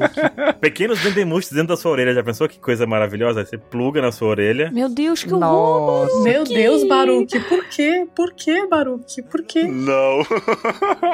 Tá traumatizando. Não, são mini babies, são mini babies Dendemushi de fone sem fio, gente. Você bota dois, um em cada lado. Se mexendo na sua orelha, é isso que você quer? Ah, gente, barulho. Se alimentando da cera do seu ouvido. Putz, incrível. gente. Barulho passou dos limites. Então, Passei mal aqui. O quê? Vamos mudar? Ah, tá bom, vamos mudar de assunto. É, Dendemush com É. espada? O quê? Daqui a pouco eles assim. nascem. ok. E aí, lá no volume 13, é, no arco de Whiskey Peak e de Leiron Garden, lá em 1999, um leitor pergunta o seguinte: Quando você diz as 21 ou o Azamono, o que você quer dizer com o Azamono? E 21? E os termos Kushoid? E ondulações na linha de têmpera? O que diabos isso significa? Hã? Eu não faço O ideia. cara ficou revoltado. A pessoa não quer mais nada, não. Né? E a Oda responde: Ah, bem. Você não entenderia isso. Era só pra ficar impressionado com os termos complicados. Eu vou dar uma pequena explicação sobre katanas aqui. Hum. E aí começa o telecurso 2000 do Oda sobre, sobre as espadas de One Piece. Este é a Wado Ishimonji, que Zoro carrega como a lembrança da Kuina. Se fosse classificá-la, teríamos a classe da espada do Zoro é Wozamono, que é a espada de primeira linha, acabamento Shironuri, Saya, Tashi, Koshirai. Tipo de acabamento externo da espada significa que é uma espada longa com bainha pintada de verniz branco. E a têmpera dela é a Suguha, que é a linha reta. Se todo mundo entendeu, né? Vai ter a revisão no Uhum. final. Uhum. Beleza. Não, mas continua. Prova surpresa. E o Azamono é uma categoria de espadas classificadas em Uhum. Saijo ou Azamono, ou Azamono e Ryo Azamono, que são as espadas de grau superior e em seguida espadas normais. Os Azamonos são excelentes lâminas. Quando eles dizem 12 Saijo ou Azamono, se referem às 12 lâminas mais afiadas e elaboradas que existem no mundo. Aí, ó. E tem muitos que ainda nem apareceram, A né? maioria. Grande maioria. É. Maioria. E o louco, né? Porque o cara perguntou isso achando que o Oda fosse dar alguma resposta zoada. Aí, dessa vez, o Oda entrou no modo Telecurso 2000 porque ele estudou katanas pra poder fazer isso. Uhum. Exato. Uhum. E não só katanas, como lâminas, né? Porque né, entre as Wazam, o Azamono, que ele cita aí, tem armas que não são necessariamente espadas, né? Sim. Então vai além disso, ele só se- pegou o A2 Shimonji pra contar, deu uma categoria pra o A2 Shimonji ali e fez a descrição perfeita da espada. Cara, e nessa, nesse volume também, nesse SBS, melhor dizendo, tem os desenhos bonitinhos, é uma coisa linda de Deus ali. Uhum. E aí quando ele fala lâminas, não são só espadas. Uhum. É, tem espada, faca, tem outros tipos de arma que, por exemplo, o Barba Branca, a dele é uma das uma dessas lâminas É. de grau superior, mas não é uma espada. A Mura Komogiri. É uma alabarda, né? E parece ser bem poderosa, hein? Ainda mais a mão na barba branca. Eu tenho uma pergunta pra vocês. Você sabe o que que é têmpera? Eu sei. Uhum. Explica. Opa. Vai, Baruki. É, É. só hora de brilhar, porque a gente não sabe. Tá bom. Eu, eu gosto muito de assistir programas reality shows de Ferreiro, né? Uhum. Eu também. ah, Muito é, bom. Duval? Olha aí. Ai. O último que eu vi foi o Mestres do Ferro, que tem que fazer esculturas usando metal. E o processo de têmpera é quando você coloca o metal ali, ou, do- ou a liga de metal, você vai juntando eles, em alta temperatura, e aí você passa um- por um resfriamento naquele metal depois. E aí, de acordo com o método de resfriamento, você espera encontrar um nível de dureza naquele metal. Muito bom. Caraca, que incrível. E aí, por exemplo, tem, tem- tem- o pessoal faz a têmpera da espada Uhum. às vezes usando água, dependendo do metal. Às vezes usando óleo. a- dependendo também tem um tipo de óleo. Quando o cara vai fazer a espada, por exemplo, uma katana, ele tenta juntar dois tipos de metal. Um metal que seja mais flexível e um metal com a dureza maior. A parte da dureza fica na parte da lâmina e a parte do metal flexível fica na parte de cima da espada. Pra que a espada consiga absorver os impactos que ela vai receber na lâmina e passar pra depois, né? Também tem o aço damasco, que os caras fazem uma, uma folha de metal e vão dobrando, e dobrando, e dobrando, e dobrando aquela folha de metal até ficar com várias camadas. Gente. Uhum. E aí, quando eles fazem a têmpera, por ser um- uma forma mais é, delicada ali, eu vi muitas vezes o cara que tá forjando quebrar a espada na têmpera, sabe? Uhum. Vai colocar no óleo depois de fazer a dobra, dobra, dobra, dobra, bota no óleo, pá, quebrou, faz tudo de novo, sabe? Se lascou. É, é um problemão. Caramba, não é Muito bom, brincadeira. cara. Cara, e é demorado fazer. Ah, o Baruch vai escrever sobre katanas na série do Cara. Eita! Ele falou tudo aí, ó. Eita, seria foda. Já resumiu tudo. Ah, mas é muito legal esse negócio, cara. Eu fico impressionado com. Tem um reality show só de espadas também, que os caras forjam só espadas, né? E aí eles pegam Sim. é, épocas específicas na história e tem que forjar com técnicas modernas, espadas antigas. E você vê a dificuldade que é forjar uma boa lâmina da antiguidade. Mesmo com a tecnologia de hoje, né? Que antigamente o cara tinha que fazer aquilo ali no braço, aquele fogo no braço. E hoje em dia o cara bota num forno elétrico ali, pega um negócio, um Uma forno. presa. É, uma prensa hidráulica, um braço hidráulico dando porrada lá. Antes não, o cara tinha que bater aquilo tudo na mão. É. Você tá maluco. Caraca, que É muito trabalho, legal. Os velho. caras só faziam isso. E aí depois que eles fazem as lâminas, eles vão lá testar. Eles cortam corda, cortam carne pendurada, cortam madeira, cortam. um. E aí, assim, se quebrar no meio, perdeu. Perdeu. E se não cortar tudo, perdeu também. E tem algumas que quebram no meio mesmo. Tem algumas que o cara forjou, tá linda a espada. Quando o cara dá uma primeira porrada num tronco de madeira, meu amigo, adeus. Quebrou a espada. Uhum. O tronco tá lá. A espada que não sobreviveu. Imagina fazer uma Saijo ou Azamono, né? Meu que Deus é a do céu. é espada de, de grau supremo. extremo. A dificuldade que não deve ser. Não, o cara tem que ter. Dominar, o cara tem que dominar o fogo de um jeito assim que eu não sei nem o que dizer. O cara tem que ser um, um deus do fogo, meu amigo. Por isso que o desafio É. do, do deus do fogo lá na, na Forja. Do fogo e da têmpora. Inclusive, tem uma pergunta aqui sobre um deus, ó. Seguindo aqui as ideias de SBS sobre o mundo, perguntas do mundo de One Piece, né? Uma delas é a seguinte: pergunta: Se o deus Enel descesse ao Mar Azul, de quanto seria sua recompensa? E também, o que aconteceria se ele assim o fizesse? Ele dominaria o Mar Azul? Assinado por Gorozoro. o cara que. Oh, peraí, Gorozoro, entendi. Gorozoro. Ele quer um Zoro com a Gorogoro no Mi. Aham. Maldito. Meu Deus. E aí o Oda responde: Pergunta interessante. Sabendo o quão trabalhoso seria derrotar ele, acho que ele alcançaria uns 500 milhões de berries. Caramba. Muita Não, é coisa. pouca coisa, hein? Muita coisa. Nem o Zop tem essa né? ainda. Não é. Em 2006, isso aqui era muito alto. Nossa. Que inclusive é a recompensa do Ace também, não é assim? Uhum. É alto mesmo. Uhum. Ó, Luffy teve sorte de, de ser de borracha, mas como o Luffy disse, existem vários tipos de pessoa ainda mais insanas no Mar Azul. Enel não dominaria. Ou seja, Enel não seria Yonkou. não. Não seria. Ó, eita, eu não tinha pensado por esse lado, hein? Não. Será que era o, o que Enel iria querer ser? Eu acho que ele ia atacar logo o governo. ele quer ser o rei de tudo. É, ia lá no Stenryubito acabar com todo mundo. Sem tempo, irmão. É, ele quer estar no topo. Caraca, coloca ele então no mar azul. Vai que ele vai atrás do É. Tendobito. Ele ia estar preso, então, né? O famoso. Deixa ele lá na lua, ele tá bem lá. Deixa o Luffy resolver esse problema aí. É. Não vai acabar a história. Acaba a história. E aí a gente vai pro volume 76. Ignora e vai em frente. Que é em Dressrosa. E aí o Tosaka Kohai manda assim. É complexo essa aqui, hein, gente? Tem que fazer telecurso. Vamos lá. Complexo.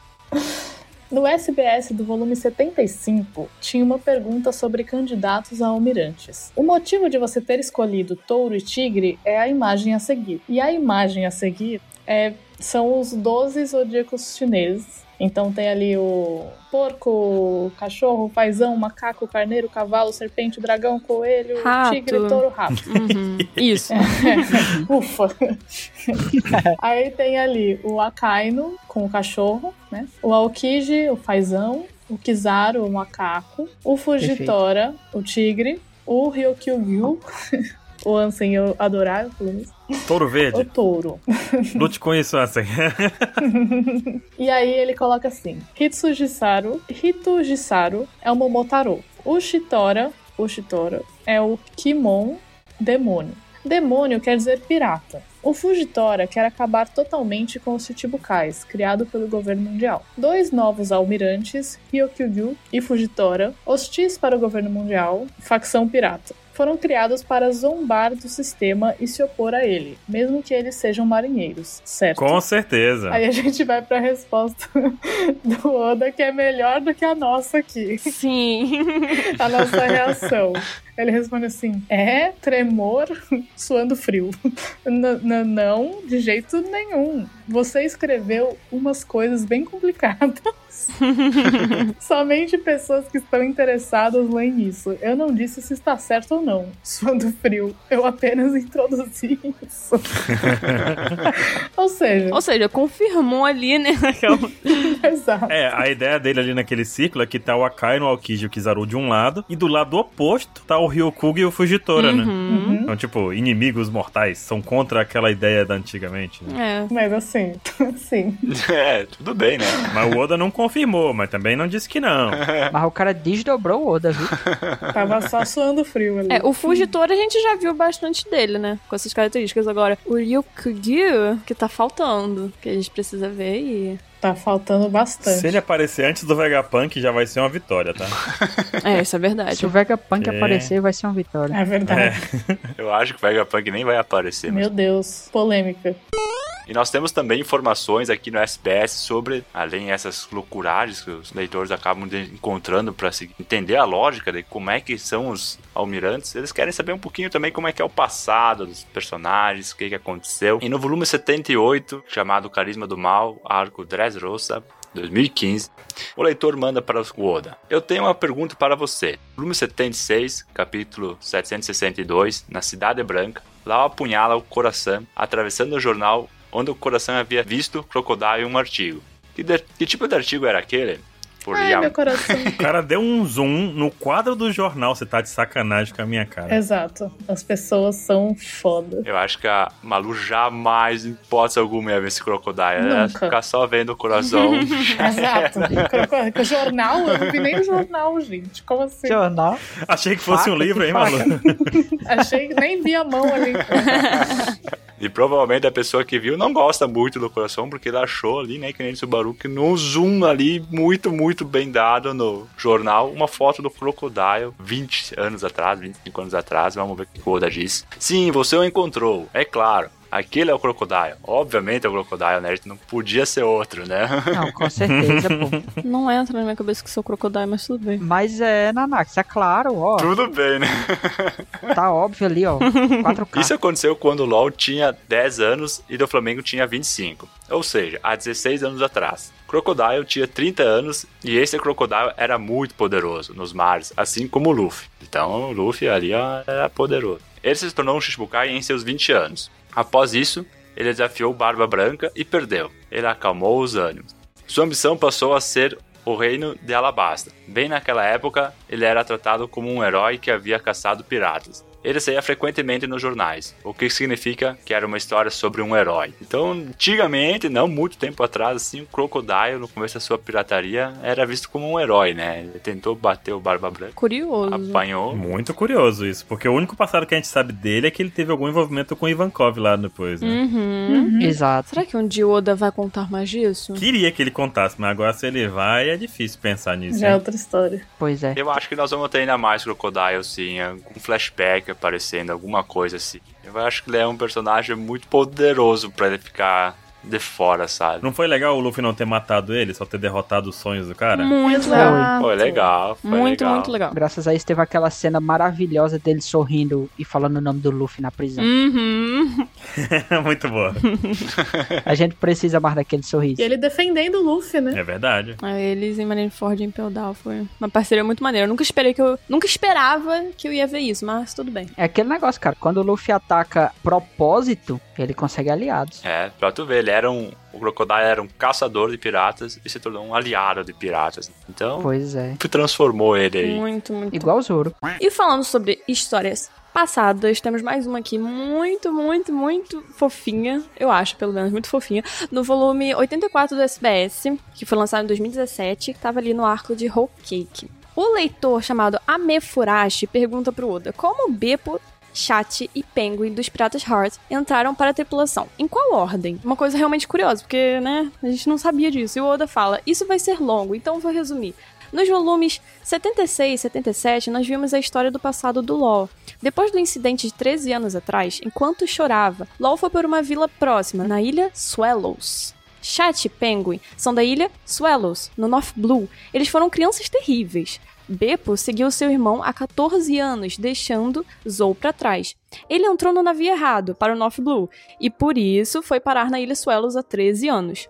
LOL encontrou o urso branco nos arredores da cidade, sendo alvo de implicâncias das duas crianças cruéis. Meu. Eles brigaram e o LOL venceu. LOL salvou o urso branco e os dois garotos derrotados passaram a idolatrá-lo. Beppo, que queria voltar para Zou, se esforçou ao máximo para aprender a navegar. Estes quatro formaram o bando dos Pirate Heart.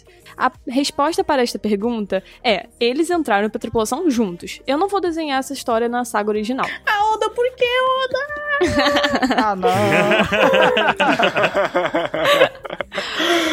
Eu leria isso muito facilmente. Ai, tô longo. Então, quando a tripulação foi formada, o LOL ele tinha 13 anos, agora ele tem 26. O Penguin tinha 15 anos, agora ele tem 28. O Chat tinha 14 anos, agora ele tem 27. E o Beppo tem, hum, tinha 9 anos e agora tem 22 anos. Ai, gente. tudo novinho, tudo novinho. Nossa, era uma criança ou não, bem. Ai, meu Deus. Sabe o que eu acho mais incrível nessas histórias que o Oda conta, esses paralelos?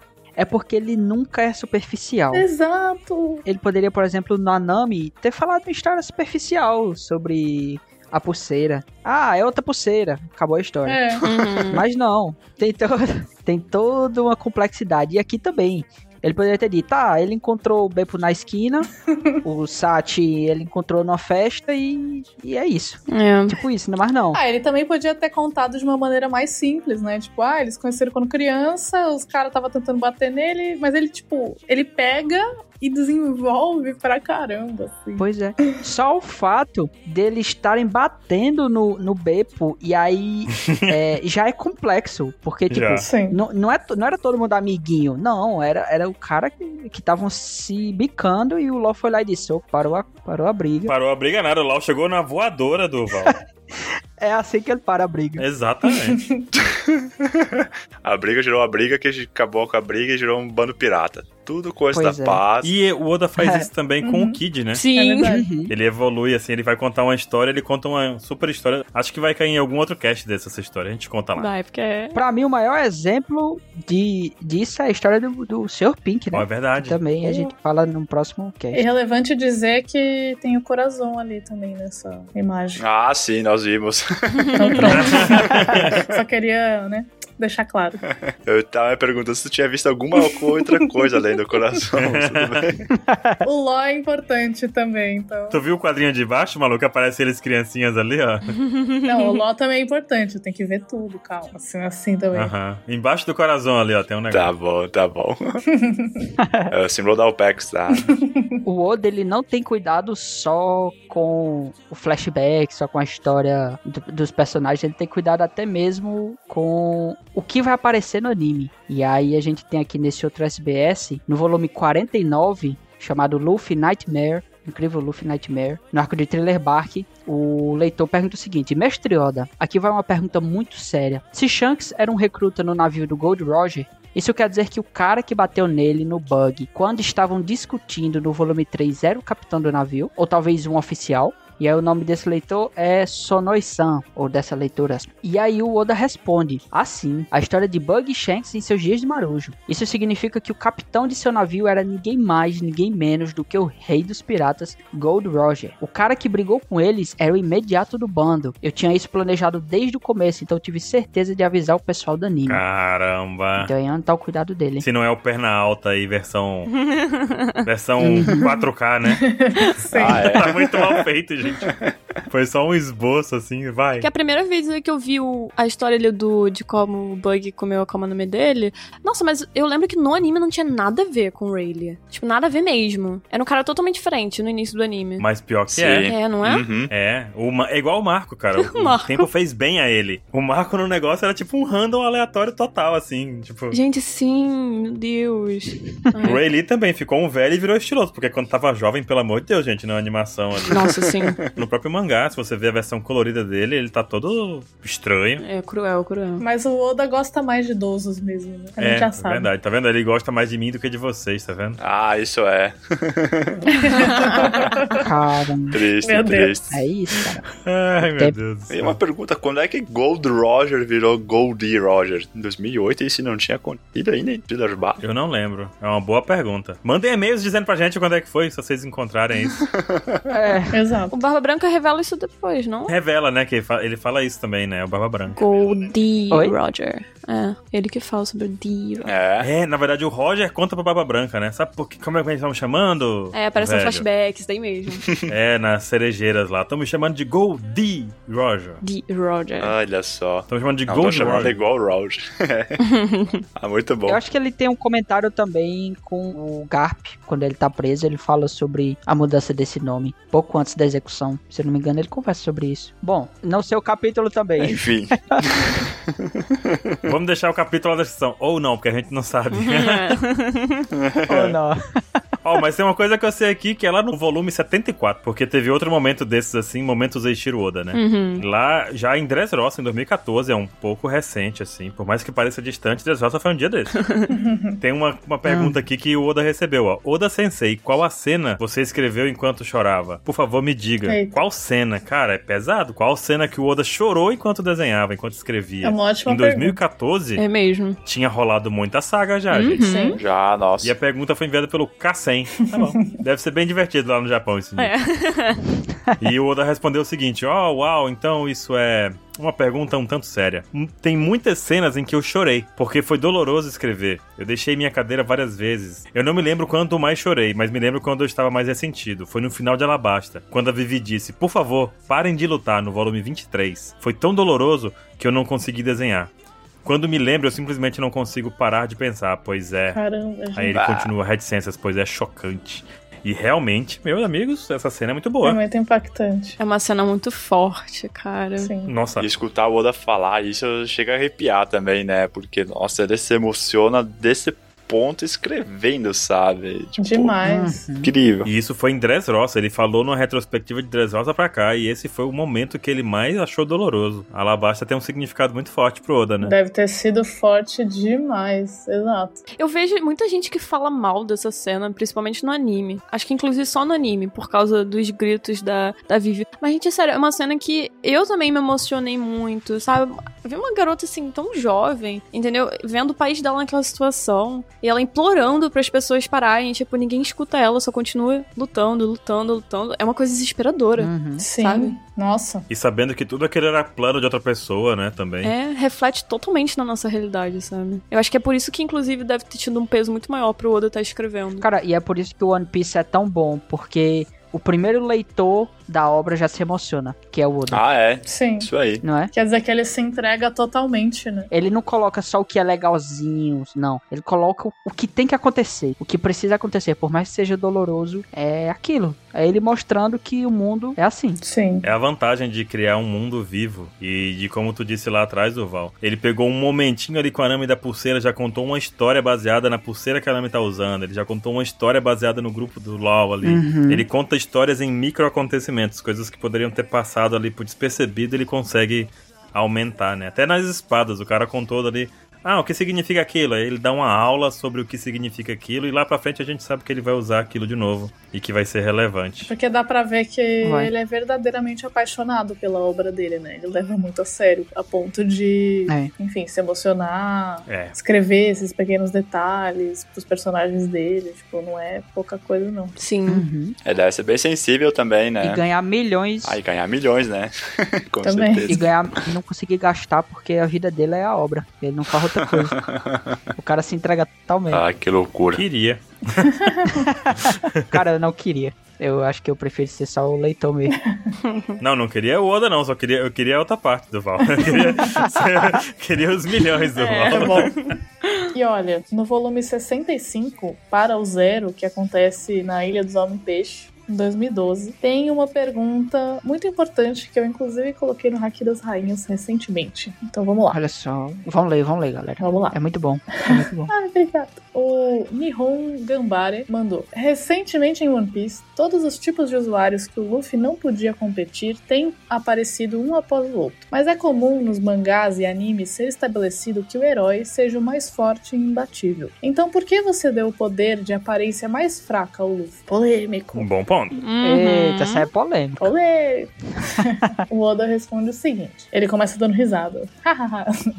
Sim, isso é verdade. Isso parece um mistério quando você considera outros usuários de Akuma no Mi fortes e legais. A resposta é simples. É porque essa é a mais ridícula. Eu não acho que continuaria a gostar do meu protagonista se ele fosse forte e legal pelo caminho típico. Não importa o quão séria a história fique, Luffy sempre estará lá para esticar e inflar. Ele sempre me dá chances de brincar. Esse é o tipo de mangá que eu quero escrever. Uhum. Hum, Pronto, acabou, acabou. Todas as discussões aí sobre a Akuma no Mi do Luffy, acabou, acabou, encerrou. Pronto.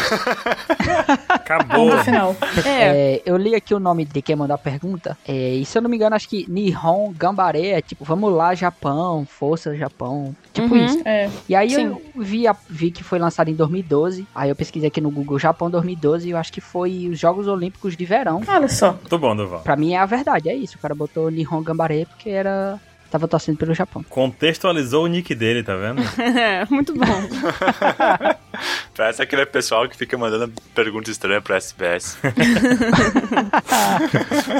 Ah, mas muito legal essa resposta aqui. Dá pra ver que o Oda ele realmente é um emocionado, né? Tipo, ele quer fazer a obra do jeito dele, botar todas as emoções, quer brincar, quer se divertir, não quer fazer algo que seja extremamente sério todo momento. Total. É, Até porque isso limitaria ele, né? Muito. Imaginação, criatividade. Cara, e assim, o One Piece ele já, já tem muita coisa pesada, né? Então, que bom que o personagem principal não é, Sim. em geral, né? Importante. É, isso é verdade. Sim, é um equilíbrio. E já no volume 97, nós tivemos então mais uma pergunta. O volume 97 é a minha Bíblia no país do ano, em 2020. E lá o, o leitor quis saber sobre o seguinte: Oda Sensei, eu tenho uma pergunta. Por que o atual país do ano está sendo enganado sobre a verdade do clã Kuzuki? Graças a Shinobu, o mal entendido deveria ter sido esclarecido, não? Aí Oda respondeu: Aqueles que acreditam no clã Kuzuki foram perseguido por Oshi e Kaido. Quanto isso, as crianças eram educadas por meio da educação para lavagem cerebral, enganosa, pressão. Essas coisas estão causando todos os tipos de problemas, até mesmo no mundo atual. Então a gente vê Não, porque o Oda não, não conhece essas coisas. Lá é muito. Porque em One Piece não tem o política, Japão, exato. o Japão é muito conservador, assim, ele não conhece essas coisas. Lá é. Nossa, uhum. Cara, O Oda não tem sensibilidade pra essas coisas. One Piece teria que ser só sério, não sei o quê. Tá sempre. aí o Oda, né, cara? Usando a sensibilidade dele pra esses pontos no mundo real também, na obra dele. Sempre que aparece esse tipo de é, injustiça em One Piece, eu lembro do, do Flamengo falando que a justiça sempre vai prevalecer, porque quem decide o que é justiça é quem ganha. Quem tá no topo, exatamente. A história é feita pelos vencedores. Quem tá no topo. É isso. É. É verdade. Pior que pra poder mudar essa ideia da história, mudar a história, con- recontar a história pelo outro ângulo é sempre mais complicado, né? Sim. Hum, Porque os caras destroem até as fontes, as outras fontes da história. Ai, governo mundial aí. As instituições servem pra pra falar sobre os vencedores. É assustador, exatamente como o Oda descreveu. Assustador. Teremos um cast sobre isso um dia, não É, teremos? porque a vida real é exatamente assim. Pior que é. teremos. Esperem aí ansiosamente. E no volume 88, a gente tem uma perguntinha muito fofa que no arco de Whole Cake em 2018, em que o leitor chamado Pequeno Fedelho Preto, Meu Deus. Nossa senhora. Tá bom. É, ok, pergunta pro Oda: Olá, Oda Sensei. Eu contei as suas respostas, incluindo para aquelas que não foram perguntas, no SBS. Omiti os desenhos e jogos. Não sei se está certo, mas aqui está. 1199 perguntas do volume 4 ao 86 do Dom. Que incrível! Caramba. Então, dê o seu melhor respondendo perguntas como: Isso é uma pergunta? E perguntas sérias, e perguntas idiotas, e perguntas estranhas e pervertidas. Aí ele meio que coloca uma mensagem: Ah, desenhar uma mão fazendo o símbolo de paz e amor. O Oda responde: Você contou o número de perguntas? Muito obrigado. Eu já respondi mais de 1.200 perguntas, entendo. Toda vez eu fico sinceramente muito feliz por poder conversar com vocês, leitores, nesse espaço. Eu quero que isso seja precioso. Ai, gente, que coquinha, coisinha fofa. Olha Ah. só. Lindo, velho. Pra mim é, hein, Oda? Não, é- Fofura. Até parece que ele escolhe as melhores perguntas pra responder, né? É. Mas o mais legal, eu acho que é justamente ele, tipo, só modo loucura pra escolher as coisas. É, até porque a gente tem que entrar no consenso de que, por exemplo, deve ter cada pergunta bombástica no SBS, porque ele simplesmente não deve Total. poder responder coisas também É. no SBS sempre, né? Tópicozinho ou outro que é melhor Com evitar. certeza. Mas, gente, é sério, eu admiro muito autores, artistas que, sabem, prezam pela interação com os fãs. É uma coisa muito importante, porque cria essa intimidade, né? E graças ao SBS a gente tem essa certa intimidade com o Odo, É. sabe? Total. Então saber que Uhum. ele tá ali trabalhando o tempo inteiro, não deve ter tempo nem direito pra viver, mas se empenha em fazer isso. Ah, é, é um coração muito grande, de verdade. Adoro esse cara. Concordo. Pô, e One Piece é uma história da união, né? Imagina só o autor ser um bundão. É. Teria lógica, né? Nossa, imagina? Exato. Hum. Nossa, É tem verdade. que fico pensando como deve ser bater um papinho com o Oda, assim, tarde, enquanto tá tomando um cafezinho. Deve ser a melhor coisa do mundo, gente.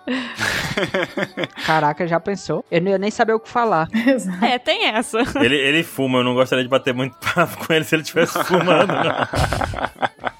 Qual foi a pergunta que vocês mais gostaram desse cast aqui? Bom. Meu Deus. É, você não tava esperando, hein, Baruch? Eu também não. Cara, pra mim foi a pergunta do sentimento dele enquanto escreve. Aquele ali Hum. me, me fez gostar ainda mais da obra. Se saber que a- o- a- o- as emoções dele estão na obra. Que ele Sim. faz uma coisa que ele mesmo se emociona. E com certeza, se ele fez algo que ele não gostou, ele não deixa passar. Então, esse cuidado dele torna One Piece mais incrível do que já é. Sim, é uma pergunta maravilhosa. Então, pra mim, essa é a pergunta. E agora vocês não podem escolher essa pergunta. Pois é.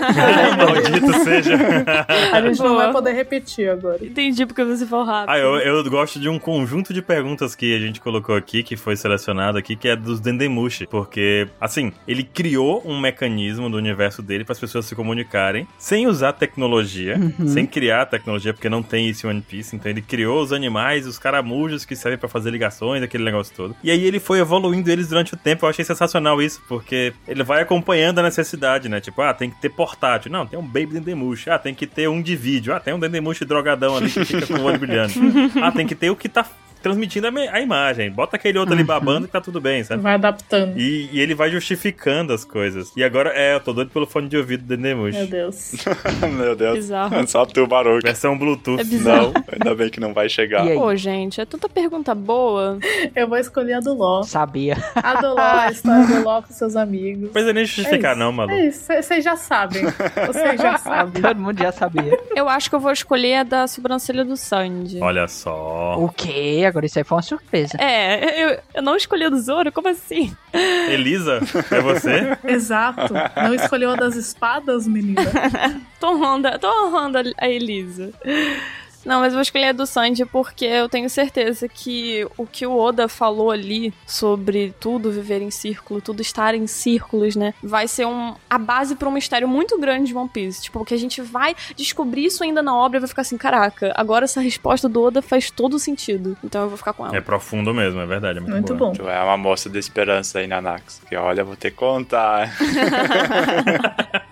E você, Chico? Ah, eu acho que a que eu mais curti foi essa aí do Luffy e a sua Akuma no Mi, né? Por que, que o, o Luffy não tem a aparência do mais forte? E o Oda explica que ele quer desenhar o Luffy como ele quer desenhar e pronto. Cara, eu acho muito bacana isso. Essa liberdade que ele se dá como autor de fazer como ele quer e pronto, cara. Eu acho muito bacana. É muito legal mesmo. Consegui fazer isso aí especial, né? Muito bom. Ter sucesso. E vocês que estão nos ouvindo, qual a pergunta que vocês mais gostaram aqui no SBS? Nos deixem comentários, mandem e-mail. Positiva da nota máxima e pronto. Espalha pros amigos. Boca a boca é bom também.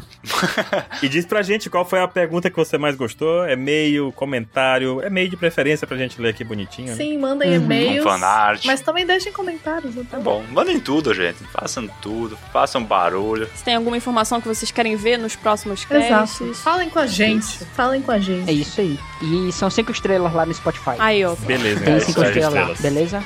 Testem isso. Muito obrigado por ouvirem até aqui. Cheiro no coração. E até a próxima. Valeu, meus informados. Até mais. Até a próxima. Beijinhos. Até mais, gente. Eu vou patentear a ideia do Demushi. 照らして